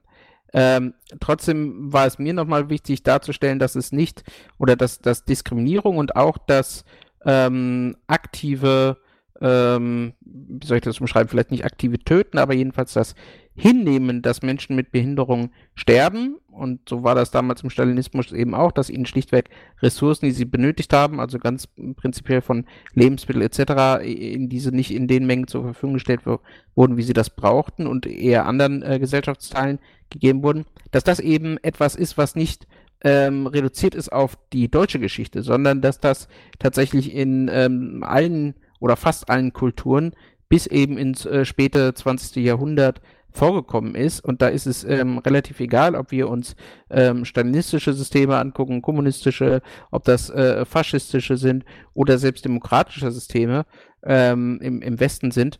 Die äh, Diskriminierung und zumindestens die ähm, das Akzeptieren, dass Menschen mit Behinderung bis in den Tod hinein leiden, ähm, ist etwas, was eben lange gewirkt hat und das war mir eigentlich wichtig darzustellen. Aber ich möchte trotzdem natürlich nochmal betonen, es ist ein äh, großer Unterschied zwischen einer systematischen industriellen Tötung von Menschen mit Behinderung ähm, oder dem einfach nur hinnehmen äh, oder aktiven Diskriminieren. Okay, danke für die Klarstellung. Ähm, dann gehen wir mal ein bisschen weiter in der Zeit, nämlich ins Jahr 1981. Ähm, das Jahr der, also das UNO-Behindertenjahr. Dagegen wurde demonstriert, hast du gesagt. Kannst du sagen, warum das so war? Ähm, für die Person, die hier gefragt hat, klingt das nämlich erstmal nach was Gutem, dieses Behindertenjahr. Ähm, wenn auch häufig eine vergleichsweise hohle Phrase steht da. Kannst du vielleicht einmal erklären, warum dieser Protest gemacht wurde? Ja, genau. Also ähm, das ist so ein bisschen mal die Frage, ähm, aus welcher Perspektive man das betrachtet. Und die Menschen mit Behinderungen in den 80er Jahren, ähm, äh, äh, bei denen wurde immer nur über sie geredet und nie mit ihnen. Und äh, genauso hat sich das auch mit diesem UNO-Jahr der Behinderten zugetragen. Äh, Menschen mit Behinderung wurden überhaupt nicht in die Organisation dieses Tages ähm, einbezogen. Ähm, es wurde auch nichts, äh, ich sag mal, mit ihnen getan, sondern es war ein, äh, ein öffentliches Jahr, bei dem sich eben Politik und Gesellschaft hinstellen wollte und konnte, ähm, um ihre eigenen Errungenschaften ähm, bei der Unterstützung von Menschen mit Behinderung zu feiern. Ähm, und das ist auf eine natürlich komplett andere Wahrnehmung bei den Menschen mit Bindung gestoßen, die eben in den 80er Jahren ähm, noch extrem viele der Rechte, die wir heute als Menschen mit Bindung haben, äh, noch nicht hatten, bei denen die gesellschaftliche Teilhabe wirklich nahezu null war. Ähm, und deswegen äh, war das natürlich aus dem Blickwinkel der Menschen mit Bindung ähm, völlig unverständlich, ähm, wie man dort jetzt in Anführungszeichen sich selber feiern kann, ähm, obwohl natürlich der, der erste Impuls Aufmerksamkeit ähm, für diese Problematik zu schaffen, ein guter war. Aber man hätte es eben mit den Menschen mit Behinderung tun sollen. Man hätte Menschen mit Behinderung über ihre eigene Situation erzählen lassen sollen. Und so gab es dann eben dieses sogenannte Krüppeltribunal, bei denen Menschen mit Behinderung sich äh, quasi gegen den Sozialstaat gewendet haben. Natürlich nicht gegen die Idee eines Sozialstaats, aber gegen das Verfahren des Sozialstaats mit ihnen selber ähm, und wollte eben diese Menschenrechtsverletzungen, ähm, die immer wieder vorkamen, äh, plastisch machen und das tatsächlich ausdrücken. Ähm, wir müssen uns ja auch nochmal äh, verge vergegenwärtigen. 1981 gab es zum Beispiel so etwas wie die UN-Behindertenrechtskonvention nicht. Das heißt, in der gesamten UNO war das Thema Behinderung noch in keinem ähm, staatlichen äh, Kodex verortet. Also es gab auch gar keine Rechte, auf die man sich beziehen konnte. Ähm, und trotzdem waren zumindest die Veranstaltungen und die Darstellungen hier in Deutschland von der Politik und der Gesellschaft eher ähm, etwas, ich glaube, ich habe das im Vortrag auch schon gesagt, eher ein Stück weit arrogant, ja, zu sagen, wir sind ja der deutsche Sozialstaat und wir machen ja so viel und bei uns äh, stirbt quasi kein Behinderter. Das war quasi so ein bisschen der Anspruch, ja, also wir lassen die ja nicht verrecken, um das mal zu überspitzen. Und der Anspruch von Betroffenen ist natürlich ein ganz anderer. Kannst du vielleicht einmal beschreiben, wie die Proteste dagegen aussahen und waren die öffentlich wahrnehmbar oder ja, waren die erfolgreich? Also die waren ähm, sehr erfolgreich im, in der öffentlichen Wahrnehmung. Das lag unter anderem natürlich auch am, an, am Wording und auch auf dem Auftreten. Also für die ähm, Öffentlichkeit war es erstmal etwas ähm, äh, ziemlich Besonderes, dass überhaupt Menschen mit Behinderung ähm, in der Öffentlichkeit ähm, sich organisieren konnten. Also das ist war etwas, das muss man sich eben vorstellen, gab es damals äh, sehr selten, dass Menschen mit Behinderung überhaupt in der Öffentlichkeit anzutreffen waren. Äh, und es gab dann eben dieses sogenannte Krüppeltribunal, also wo ja Menschen mit Behinderung sich selber als Krüppel bezeichnet haben, um eben auch nochmal der Öffentlichkeit äh, zu zeigen, wie sie sich wahrgenommen äh, fühlten und wo sie selber eben auf ein Podium gegangen sind und äh, äh, angeklagt haben. Also äh, die Menschen mit Behinderung haben ein Tribunal über die Gesellschaft abgehalten und eigentlich den Spiegel ihnen vorgehalten. Ähm, etwas, was übrigens auch heute meiner Meinung nach äh, unbedingt wieder nötig ist, weil wir in ganz vielen Bereichen ähm, in der Öffentlichkeit gar nicht die, das Verständnis dafür haben, dass das offensichtlich etwas Schlechtes ist. Also wenn wir beispielsweise über das Thema Werkstätten sprechen, dann ist das in der Allgemeinheit oft etwas sehr positiv wahrgenommenes. Ja, also eine Einrichtung, wo Menschen mit Bindung ja irgendwie Arbeit und Beschäftigung erhalten. Und aus Sicht der Menschen mit Bindung ist das ein abgeschlossenes System, was eine Endstation ist, äh, wo quasi nichts, äh, also wo, wo sie keine ähm, gerechte Bezahlung erhalten, ähm, wo es kein, äh, keine Aufstiegschancen gibt, also einfach eine, ein Abschieben aus dem Arbeitsbereich. Ähm, und deswegen glaube ich schon, war das damals ein, ein ähm, sehr großer Erfolg, insbesondere auch äh, in die Innenperspektive, weil Menschen mit Behinderungen erkannt haben, dass sie auch in Deutschland, wenn sie sich organisieren, äh, tatsächlich Dinge erreichen können, dass sie Aufmerksamkeit bekommen ähm, und sie sich eben emanzipiert haben von den äh, Strukturen, in denen sie eigentlich bisher gelebt haben. Also da wurden tatsächlich dann äh, ähm, Busse in Anführungszeichen gekapert, die normalerweise den Behinderteneinrichtungen zustanden und äh, Menschen mit Bindung haben mit äh, wohl, äh, wohlgesonnenen Pflegern ähm, und Betreuern diese Busse gekapert und sind damit dann zu den Protestaktionen gefahren. Ähm, also da fand einfach eine Emanzipation statt. Und erst seitdem kann man eigentlich auch so richtig von einer Behindertenbewegung sprechen, weil vorher war die in der Form einfach nicht existent. Ähm, dann haben wir noch eine Frage zu dem Wort Krüppel. Du hast es gerade ja auch ähm, mal genannt. Und im Vortrag hast du gesagt, dass es eine Zeit gab, wo sich Leute sehr stark gegen den Begriff des Krüppels gewehrt haben. Dann kam dieser radikale, ja, dieses radikale Umschwenken, dass man sich selbst als Krüppel bezeichnet hat. Ähm, deswegen die Frage, also ist vielleicht ein bisschen schwer jetzt auch allgemein zu beantworten, aber was ist ein richtiger oder ein sensibler sprachlicher Umgang? Behinderter, Mensch mit Behinderung, behinderter Mensch, Mensch mit Beeinträchtigung, Krüppel? Mhm. Ähm, also Krüppel, nochmal, um das kurz abzuschließen, ist natürlich eine Selbstreferenz, äh, die natürlich absolut nicht in Ordnung ist, wenn das irgendjemand verwendet, ähm, außer eben äh, Betroffene selber, wenn sie äh, damit protestieren wollen, wie sie sich wahrgenommen fühlen. Ähm, es gibt auch innerhalb der Behindertenbewegung oder der Szene äh, durchaus einen Streit um ähm, richtige äh, sprachliche Varianten. Es gibt quasi zwei Hauptvarianten. Das eine ist Menschen mit Behinderung und das andere ist behinderte Menschen. Ähm, es gibt die eine Gruppe, die nennt sich People First, also die sagen, das Menschsein muss ähm, zuallererst genannt sein, um eben auszudrücken, dass, ja, dass es sich hier um Menschen ähm, handelt. Und dann gibt es die zweite Argumentationslinie oder die andere Gruppe, ähm, die sagt, naja, behinderte Menschen ähm, ist erstmal nur ein, eine äh, Beschreibung, die nicht sagt, ob die Person behindert ist oder ob sie behindert wird, was eben dann eher auch in diese Richtung des ähm, der Wechselbeziehung zwischen Mensch und Umwelt einhergeht, wo man dann wirklich je nach Situation ähm, ist dann eben passend. Ne? Also ich werde behindert oder er ist behindert.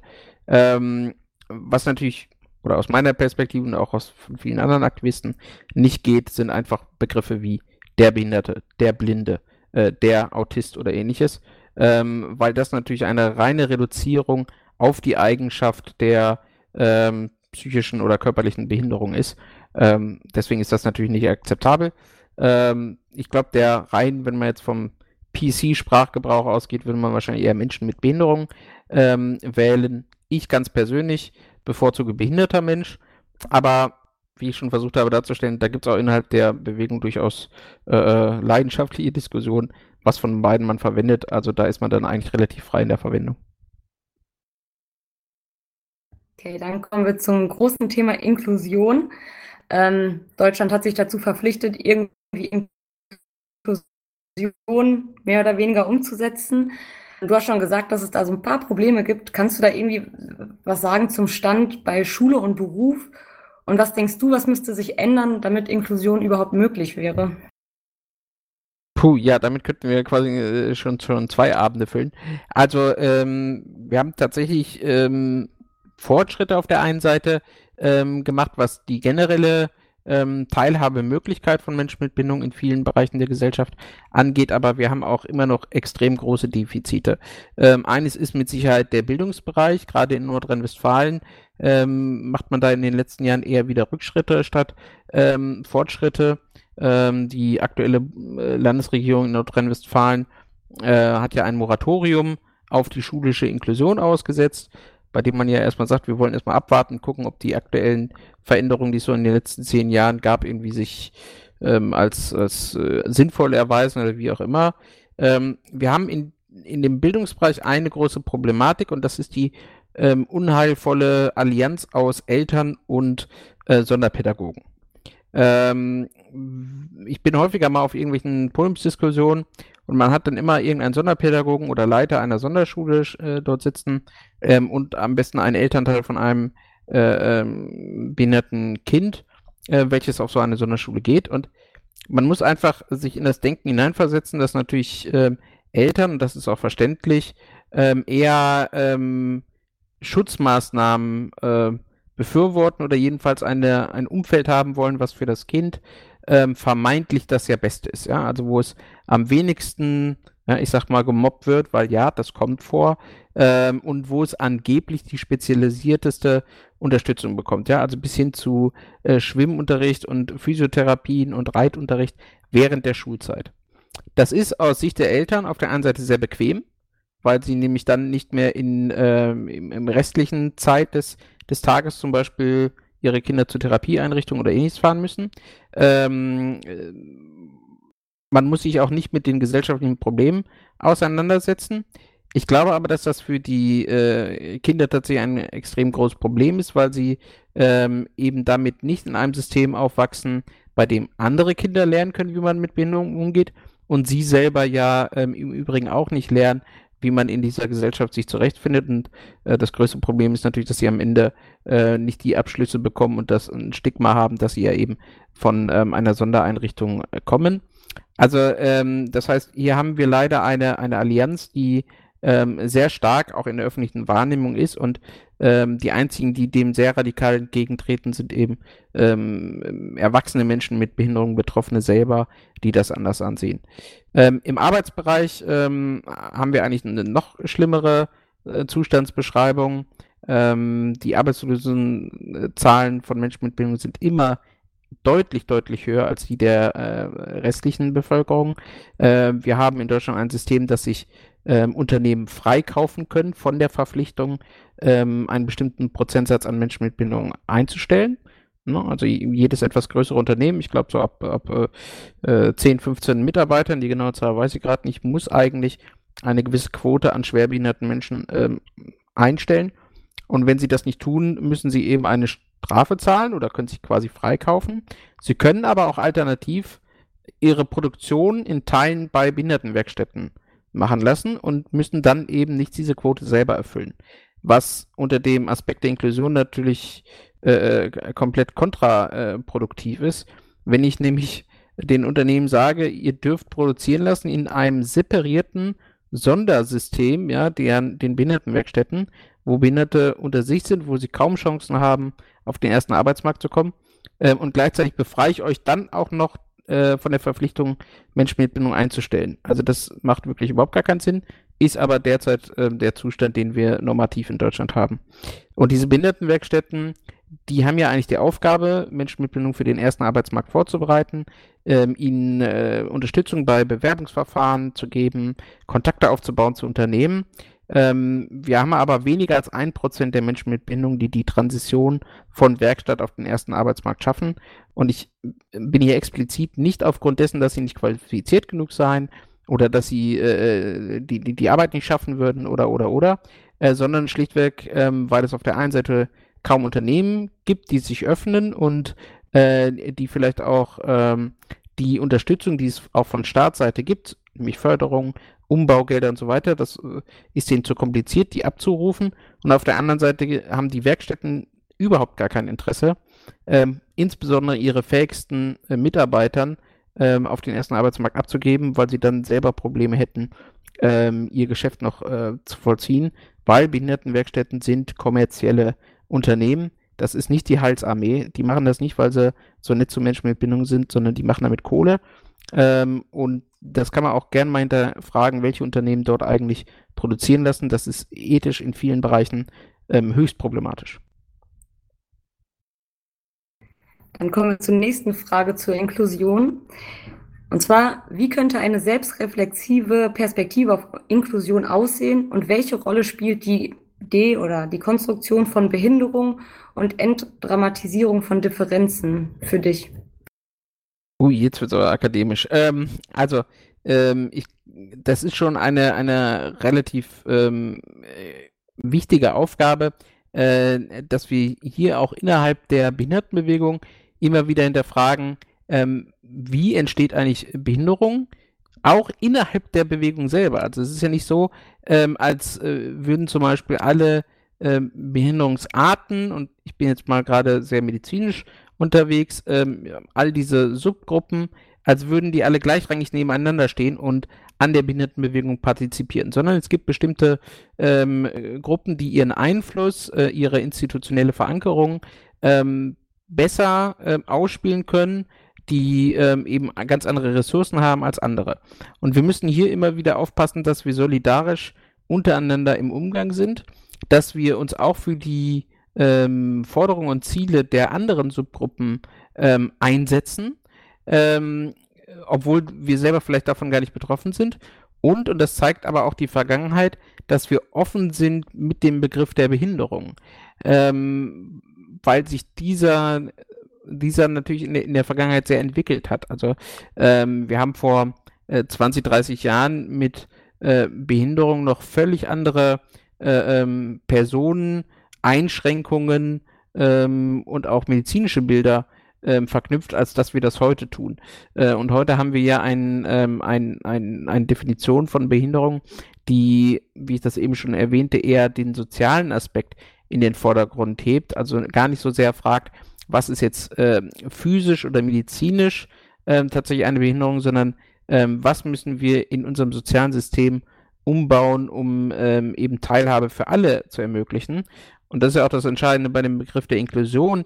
Die ist ja nicht ähm, äh, die ist ja nicht gepachtet von Menschen mit Bindung, sondern Inklusion ähm, ist ja ein, ein, ein, äh, eine, eine Theorie oder ein, ähm, eine Definition, die sämtliche äh, Menschen umfasst. Ähm, und wir müssen auf der einen Seite natürlich darauf achten, dass gerade Menschen mit Behinderung, die eine sehr ähm, hohe Ausgrenzungsrate haben, dass, äh, dass die natürlich ihre Aufmerksamkeit bekommen. Wir dürfen das aber nicht als einen Abgrenzungsmechanismus nutzen. Insofern ähm, ja, ist diese Selbstreflexion auf jeden Fall sehr wichtig. Gut, dann kommen wir zu der nächsten Frage zur Inklusion. Ähm, und zwar, was bedeutet soziale Inklusion für linksradikale Politik? Ah, ja, ein, eine interessante Frage. Also, ähm, das geht so ein bisschen ja in die Richtung auch, wie können wir ähm, politische Partizipation übrigens auch im linken Spektrum eben sicherstellen. Und äh, da bin ich jetzt mal so frech und sage, also ähm, äh, außer nette Worte ist das in vielen Bereichen auch nicht viel anders als in allen anderen äh, politischen Spektren auch. Ähm, es kann sich ja jede Gruppierung mal überlegen oder hinterfragen, ähm, wo sie zum Beispiel ihre Aktion vorbereitet, welche Aktion sie überhaupt durchführt und von welchen Menschen das überhaupt durchführbar ist und inwiefern in dieser Vorbereitung Menschen mit Behinderung eingebunden werden. Ähm, das ist, ähm, glaube ich, noch sehr verbesserungsbedürftig, um das, um das sehr vorsichtig auszudrücken. Ähm, nicht nur thematisch, also auch thematisch, glaube ich, haben wir, ähm, haben wir dort Defizite, aber tatsächlich auch in der praktischen äh, Durchführung, ähm, rein von, von äh, Protestformen ähm, bis hin eben äh, zu ganz, ganz einfachen Fragestellung des, wo treffen wir uns eigentlich, welche Sprache verwenden wir. Also ist zum Beispiel auch das Gespräch, was wir hier gerade führen, was ähm, schon einen, ich glaube, gewissen akademischen Hintergrund erfordert, ist das eigentlich nachvollziehbar für ähm, sämtliche Menschen mit Bindung? Und wenn nein, wie müsste das gestaltet werden, beziehungsweise wie können wir andere Angebote machen, um diese Person nicht nur zu erreichen, sondern ihnen tatsächlich auch eine Teilgabe zu ermöglichen. Also wir sprechen sehr häufig von Teilhabe, dass ich partizipieren kann, aber es geht auch darum, dass Menschen mit Behinderung ihre eigenen Ressourcen, Skills ähm, einbringen können. Und dafür muss ich Situationen schaffen, wo sie diese Teilgabe überhaupt reinbringen können. Also ich glaube, dass gerade ähm, extreme linke Positionen ähm, dort sich selber nochmal sehr stark äh, reflektieren müssen und ähm, überlegen, wie denn diese, diese Prozesse des Finden von Inhalten, wie können die ähm, so gestaltet werden, dass sie äh, gerade auch für Menschen, die äh, vielleicht keine besonders hohe Akademisierung haben, ähm, wie die zugänglich sein können. Ich glaube, ähm, da gibt es ein sehr großes Potenzial. Du hattest im Verlauf deines Vortrags auch gesagt, dass es für Menschen mit Behinderung häufig schwierig ist, Demonstrationen oder ähnliches zu organisieren. Kannst du da konkreter sagen, wo, die da, wo da die Probleme liegen? Und ähm, um so ein bisschen bei dem, bei dem Thema von gerade zu bleiben, wie können Menschen oder Gruppierungen ohne Behinderung da unterstützen? Ja, also erstmal zu den ganz praktischen Problematiken. Also wenn wir jetzt mal ähm, bei, bei mobilitätseingeschränkten Personen bleiben, ähm, klar, dann liegt das allein schon daran, dass, äh, weiß ich nicht, wenn irgendwo eine Demo gemacht wird, ich da hinkommen muss und leider unser Mobilitätswesen in Deutschland immer noch so ist, dass es ähm, in vielen Bereichen einfach äh, nicht möglich ist, für mobilitätseingeschränkte Menschen zu bestimmten Zeiten, zu bestimmten Orten anzureisen. Ein größeres Problem ist aber tatsächlich für die Personen, die in sogenannten totalen Institutionen eben sind, die also entweder in diesen Heim-Werkstattsystemen, betreuten äh, Wohnformen sind oder die nicht ausreichend Assistenz- und Betreuungspersonal haben. Das heißt, die können nicht einfach spontan oder Zeiten sich frei ähm, aussuchen, in denen sie ja, welcher Tätigkeit auch immer nachgehen wollen. Das ist oft nicht möglich. Also sie brauchen dafür ähm, Unterstützungspersonal, sogenannte Assistenten und die haben sie oft nicht zur freien Verfügung oder werden sogar von solchen Institutionen daran gebremst, gerade wenn es um politische Partizipation geht. Das heißt, dann wird ihnen das eben überhaupt nicht ermöglicht. Also äh, wir müssen einfach wahrnehmen, dass viele dieser Menschen immer noch ein relativ unfreies Leben führen, ähm, die nicht selber Einfluss auf ihren Tagesablauf haben, die einfach in einem Regime drinstecken, in dem sie nur sehr schwer rauskommen. Ähm, Unterstützungsmöglichkeiten könnten da also ganz, ganz praktischer Natur sein, dass man, äh, dass man tatsächlich Personen abholt, äh, von, von Einrichtungen ihnen, ihnen dabei unterstützt, wenn sie das denn ähm, wollen und, und auch möchten. Ähm, das können aber auch zum Beispiel, so wie wir es heute tun, digitale Angebote sein. Ähm, also wie können wir vielleicht, ja, Diskussionsrunden, aber selbst Protesttage ähm, auch digital machen. Zumindest so, dass äh, Menschen auch ihre, ihre Botschaften äh, mitgeben können. Also wir haben den äh, Europäischen Protesttag für Menschen mit Bindung dieses Jahr Corona-bedingt auch digital gemacht, das erste Mal, haben aufgerufen, dass dort äh, sämtliche Personen Videos äh, äh, einsenden konnten und es waren ganz viele Menschen dabei, die das erste Mal in ihrem Leben an einer politischen Protestform teilhaben konnten, weil sie das eben von zu Hause aus machen konnten, weil sie bettlägig waren und das nicht anders können, ähm, oder weil sie sich eh nur mit einem Sprachcomputer ausdrücken können, ähm, weil sie bestimmte Dolmetscher brauchen, oder, oder, oder. Also auch da einfach mal die Frage, ähm, wann war bei einer, weiß nicht, äh, größeren Demonstration der radikalen Linken, der Antifa, der wem auch immer, das letzte Mal ein Gebärdensprachendolmetscher dabei? Keine Ahnung, habe ich mir jetzt noch nie gesehen. Ich will niemanden jetzt was unterstellen, aber habe ich noch nicht gesehen. Wenn ja, cool, weitermachen. Aber ich glaube, allein das äh, ist, ist wäre ein Verbesserungspotenzial. Also da gibt es ganz, ganz viele Bereiche, aber es gibt auch äh, gute Hilfestellungen. Es gibt zum Beispiel von den Sozialhelden ähm, eine Webseite Event Me Up, wo es äh, einfach darum geht, wie kann ich relativ simpel ähm, Veranstaltungsformate, Events oder Aktivitäten möglichst für eine breite Masse zugänglich gestalten. Und ich glaube, da kann man sich ganz viel abschauen.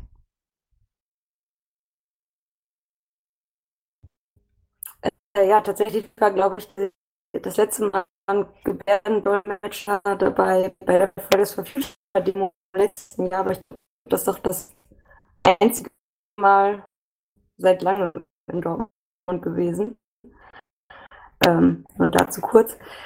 Ähm, dann die nächste Frage.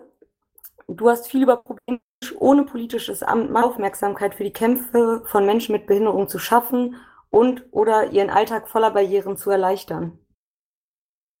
Jetzt habe ich akustisch die Frage nicht ganz verstanden. Äh, kannst du die nochmal wiederholen? Ja. Du hast viel über Probleme gesprochen, die politisch gelöst werden müssten oder können und könnten. Was kann man denn als Mensch ohne politisches Amt machen, um mehr Aufmerksamkeit für die Kämpfe von Menschen mit Behinderung zu schaffen und oder ihren Alltag voller Barrieren zu erleichtern?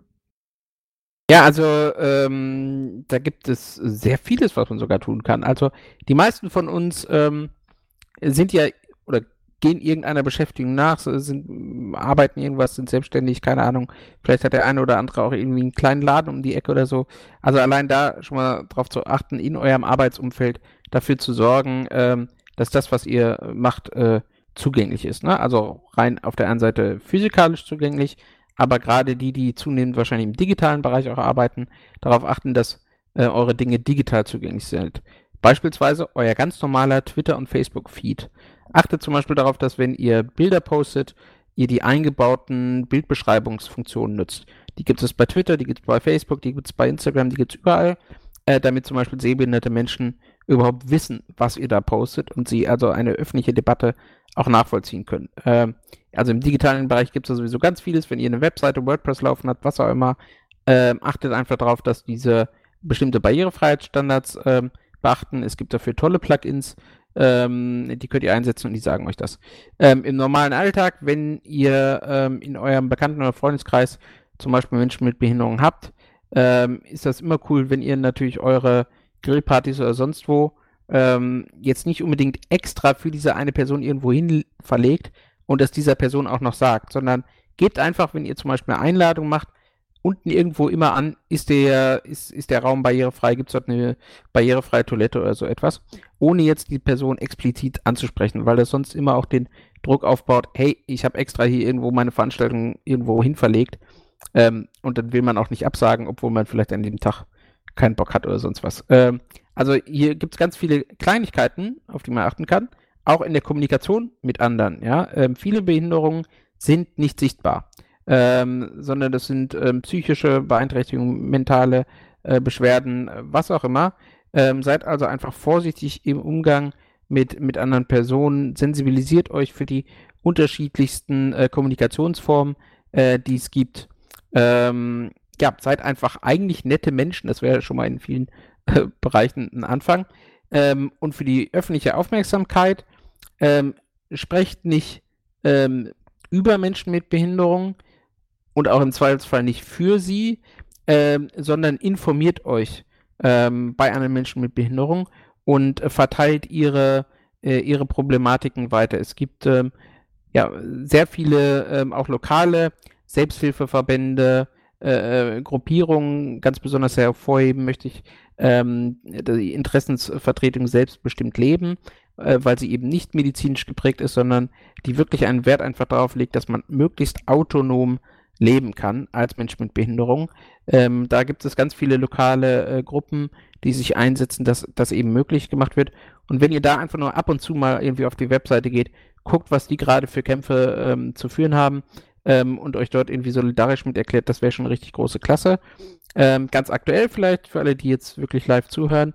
Ähm, nächste Woche Dienstag steht eigentlich im Bundestag ein neues Gesetz an. Das ist das sogenannte IPREC, das Intensivpflege- ähm, und Rehabilitationsstärkungsgesetz, ähm, was ähm, dazu führen kann, dass viele Menschen, die heutzutage mit Beatmung selbstbestimmt und autonom in ihrer eigenen Wohnung leben können, ähm, abgeschoben werden in Heime, in Krankenhäuser, dass sie jedenfalls ihre Existenz so nicht mehr weiterleben können.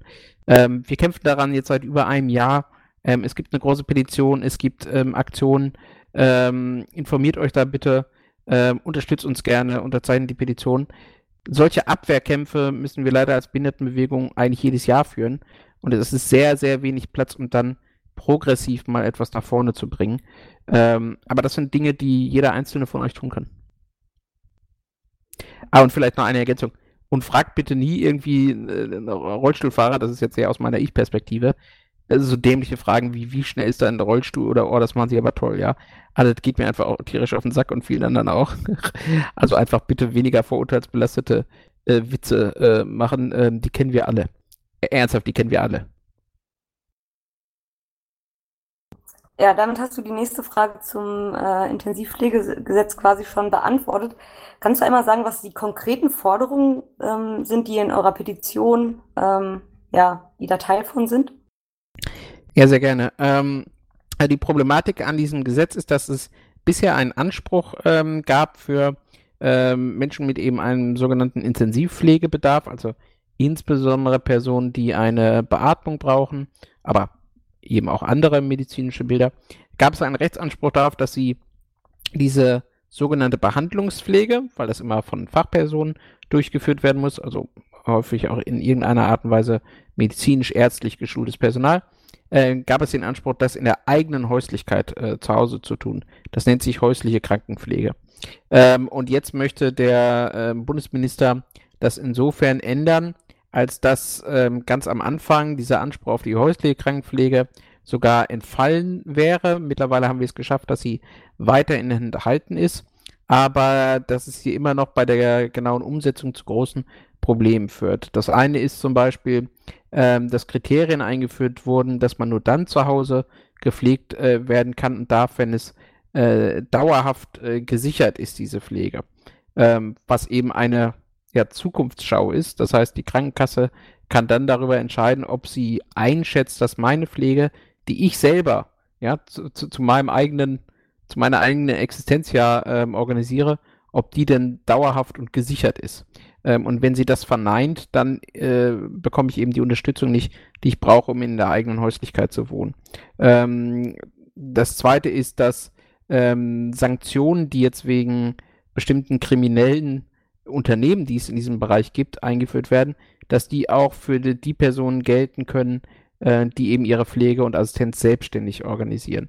Also es gibt diese sogenannte persönliche Assistenz, die eine ganz, ganz große Errungenschaft ist, bei der nämlich äh, Menschen mit Behinderung ihre Unterstützungspersonen, Pflegekräfte, Assistenz selbst bei sich anstellen. Also sie, sie selber werden Arbeitgeber und sie erhalten das Geld, was normalerweise irgendwelche Unternehmen bekommen würden. Sie sind also damit selber in der Lage, autonom zu entscheiden, ähm, welche Personen bei ihnen arbeiten sollen, in welchem Format das passieren soll.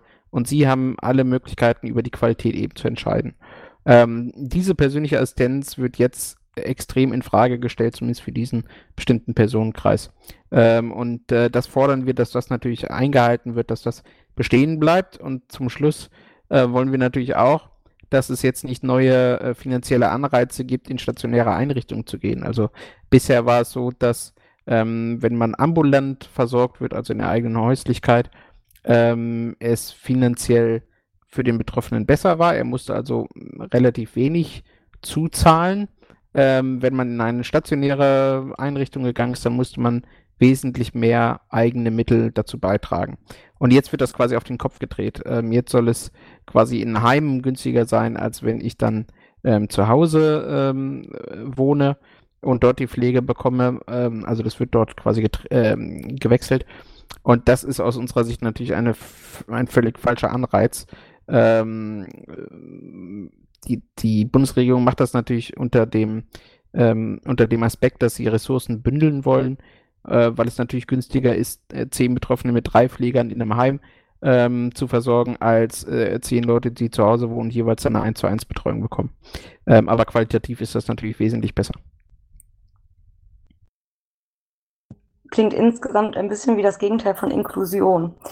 Ähm, Genau das ist es auch. Also im Übrigen, ähm, wir haben auch mit dem Bundesteilhabegesetz vor ähm, vier, fünf Jahren ähnliche Proteste schon geführt. Also ähm, es wird immer wieder versucht, an den Dingen, die die Behindertenbewegung sich meistens auch nur über Rechtsstreitigkeiten vor Gericht erkämpft ähm, oder ähm, weil es sehr kluge Köpfe gibt, die in, äh, ich sag mal, Gesetze etwas äh, rein verhandeln, wovon dann der Staat oft gar nicht weiß, was er sich da gerade antut, ähm, dass daran dann schnell wieder gesät, äh, gesägt wird. Und deswegen ähm, habe ich das vorhin so betont, wir führen als Behindertenbewegung fast ausschließlich Abwehrkämpfe. Also das heißt, das, worum es eigentlich gehen müsste, nämlich wie können wir Teilhabe verbessern, wie können wir Barrierefreiheit überall etablieren, ähm, wie können wir zu einer inklusiven Gesellschaft kommen. Dazu kommen wir fast gar nicht, weil wir immer rein existenzielle ähm, Kämpfe führen müssen. Ähm, weil, also ich habe auch persönliche Assistenz, wenn die in Frage gestellt wird, habe ich äh, ganz platt gesagt niemanden, der mir morgens mal aus dem Bett hilft. Ich verrecke hier schlichtweg. Ähm, oder muss eben sagen, ja, ich gehe dann doch in so ein Pflegeheim, in ein, in, in, in ein Behindertenheim oder ähnliches, also in diese totalen Institutionen, wo ich nicht mehr selber darüber entscheiden kann, äh, wann ich aufstehe, äh, wohin ich gehe, äh, wie meine Freizeitaktivitäten sind oder ähnliches. Das heißt, ähm, ja, die, diese Freiheitsgrade, die wir uns erkämpft haben, ähm, an denen wird immer wieder geschraubt. Okay, dann kommen wir auch zur abschließenden Frage. Und zwar, was sind so weitere Themen, die in naher Zukunft ähm, relevant werden? Und hast du noch Gruppen ähm, oder Organisationen, denen man folgen sollte, um so ein bisschen up-to-date zu bleiben, was in der Behindertenrechtsbewegung passiert? Ähm, ja, also Themen für die Zukunft, ähm, so, so ausgelutscht sich das tatsächlich anhört, ähm, aber tatsächlich ist auch die, äh, der Fachkräftemangel für Menschen mit Bindung ein Problem. Ich möchte das aber ein bisschen ausformulieren. Ich habe ja gerade schon dieses System der persönlichen Assistenz genannt. Das heißt, ähm, die Assistenten sind direkt bei den Betroffenen angestellt. Ähm, und hier ist es so, dass wir oft ähm, hinterherhinken in den Budgets, den wir bekommen. Also wir bekommen die Gelder ja dann eben von, von Sozialämtern, von Krankenkassen und ähm, die geben uns meistens äh, niedrigere äh, Budgets, als sie gleichzeitig zum Beispiel den ähm, ambulanten Pflegediensten oder so zugestehen, weil diese ambulanten Pflegedienste natürlich ganz andere Verhandlungsmöglichkeiten ähm, haben, als das ein Einzelner hat, der einfach darum kämpft, dass er morgens noch aus dem Bett geholt wird. Ähm, das heißt, dass ähm, viele dieser ähm, Budgets und dieser Assistenzarbeitsplätze vielleicht von der Arbeit selbst her attraktiv sind, weil es natürlich schön ist, wenn man nur eine 1 zu 1 Betreuung hat und man sich auch persönlich irgendwie kennenlernt und Zeit für seinen einzelnen zu pflegenden, betreuenden, wie auch immer, assistierenden Mensch hat. Ähm, aber auf der anderen Seite ist es finanziell eben häufig sehr schwach. Ähm, und ähm, dadurch, dass der Pflegekräftemangel halt so hoch ist, ähm, haben wir immer mehr Probleme, dass Menschen im ländlichen Bereich zwar dann irgendwann es nach zwei, drei, vier Jahren endlich durchgekämpft haben mit ihrer Krankenkasse oder Sozialamt und theoretisch selbstbestimmt leben könnten und dann schlichtweg niemanden finden, der diese Assistenz und Betreuung ähm, übernehmen kann. Ähm, also auch hier nochmal der Aufruf an alle Langzeit-Physikstudenten, ähm, probiert das doch mal aus. Äh, wir sind alle ganz nett und beißen nicht äh, und ihr könnt auch noch was dabei verdienen. Ähm, anderes Thema ist natürlich ähm, die digitale Barrierefreiheit, also auch die physische ist immer noch ein extrem großes äh, Problem, ähm, weil die Privatwirtschaft in Deutschland keine Verpflichtung, ich wiederhole, keine Verpflichtung hat, auch nur in irgendeiner Art und Weise auf Barrierefreiheit zu achten. Ähm, man kann also sein Geschäftsmodell so ähm, aufbauen, dass es ähm, Menschen mit Bindung ausgrenzt, weil die vermeintlich vielleicht nicht ganz so attraktiv sind ähm, äh, als Kunden. Ähm, und das ist völlig in Ordnung in Deutschland. Ähm, noch problematischer wird es im digitalen Bereich, weil heutzutage nun mal vieles nur noch digital läuft und nur die allerwenigsten ja, äh, Apps, Webseiten, Dienstleistungen sind äh, so ausgerichtet, dass das für Menschen mit Sinnsbeeinträchtigungen, ähm, aber insbesondere auch Menschen mit äh, Lernbehinderungen ähm, tatsächlich äh, ja durchführbar ist. Entweder weil sie es eben nicht sehen, hören, äh, sonst was können oder weil natürlich diese Systeme auch nicht ähm, ganz trivial sind. Also man muss die ja auch bedienen können. Ähm, und wenn jetzt viele dieser alltäglichen Dienstleistungen nur noch digital gehen, dann schränkt das viele Menschen ein. Also deswegen müssen wir bei all dem der Freude, die auch ich persönlich über digitale Angebote ähm, habe, immer wieder dran denken, wie können wir die eigentlich zugänglich gestalten. Kleiner Hint, ähm, ich glaube, wir haben für heute, für, für diese Veranstaltung jetzt auch keinen Textdolmetscher. Sprich, alle Menschen, die schon mal äh, nicht hören können, sind von dieser Veranstaltung heute ausgeschlossen. Ähm, das sind auch extreme Kosten, die sowas verursachen, ist mir alles klar. Ähm, aber ich will einfach nur darauf hinweisen, ähm, es hat, es hat natürlich, oder es kann große Vorteile haben. Ja, also auch Text, äh, Speech-to-Text-Dinge äh, ähm, können ja große Barrierenbrecher sein. Ähm, aber bis wir die nicht haben, ähm, gibt es halt diese Barrieren weiterhin. Ähm, wem kann man folgen, um up to date zu bleiben? Ähm, einerseits ähm, Ability Watch. Ability Watch ist eine kleine, feine Gruppe von Aktivisten, in der auch ich selber aktiv bin, die versucht mit relativ radikalen öffentlichen äh, Maßnahmen Aufmerksamkeit für aktuelle politische Probleme in der Behindertenpolitik hinzuweisen. Ähm, es gibt äh, Vereine wie Nizza e.V., nicht wie die Stadt Nizza, aber N-I-T-S-A, ähm, die sich gerade für diese persönliche Assistenz sehr einsetzt. Ähm, die Interessensvertretung selbstbestimmt leben, die eben diesen autonomen Anspruch aus dem angloamerikanischen Raum nach Deutschland bringt und seit vielen Jahren tätig ist. Auch die sind gut. Und wenn man vielleicht eher in Richtung ähm, ganz konkrete Maßnahmen ähm, immer up-to-date sein will und wissen will, was gibt es gerade so pro für Projekte, kann ich natürlich auch den Sozialhelden e.V. empfehlen. Ähm, ja, das Beste ist natürlich wahrscheinlich, wenn ihr einfach mal, ähm, weiß ich nicht, 10, 15 Aktivisten auf Twitter folgt. Auch davon gibt es einige. Es gibt äh, tolle Zusammenstellungen, zum Beispiel von Raul Krauthausen mit, weiß ich nicht, 50, 60 tollen Aktivisten in Deutschland, denen man allen folgen kann, die unterschiedliche Aspekte ähm, von Menschen mit Behinderung äh, in ihrem Alltag eben dokumentieren und auch ähm, aktiv sind. Folgt da einfach mal ein paar davon, dann kriegt ihr das mit Sicherheit mit. Alles klar, dann wären wir am Ende ähm, des heutigen Antifa-Cafés. Ich möchte dir noch einmal danken ähm, für den Vortrag und vor allem auch, dass du dir die ganzen Fragen angehört hast und ausführlich beantwortet hast. Außerdem möchte ich an der Stelle nochmal der Rosa-Luxemburg-Stiftung danken, die uns das Ganze finanziell hier ermöglicht. Ähm, ja, ansonsten würde ich dir das letzte Wort überlassen, falls du noch was anschließen möchtest. Äh, puh, also ich bedanke mich erstmal ganz, ganz herzlich, dass ähm, das Antifa-Café Dortmund ähm, sich damit auseinandersetzt mit ähm, der Problematik. Das ist richtig geil. Vielen Dank. Macht weiter so. Auch äh, generell, äh, liebe Antifa, macht eure Arbeit weiter. Ähm, auch äh, gerade wir Menschen mit Behinderungen ähm, sind darauf angewiesen, dass wir bestimmten Tendenzen in unserer Gesellschaft unbedingt den Riegel vorschieben, weil, wie ja vielleicht auch vorhin der Vortrag äh, gezeigt hat, ähm, äh, die Historie zeigt, dass gerade Menschen mit Bindung einer der ersten sind, die immer ähm, ja, Diskriminierung, ähm, Ausgrenzung dann auch in ihrem alltäglichen Leben äh, wahrnehmen müssen. Von daher vielen, vielen Dank für die Einladung, ähm, für das Zuhören und schönen Abend.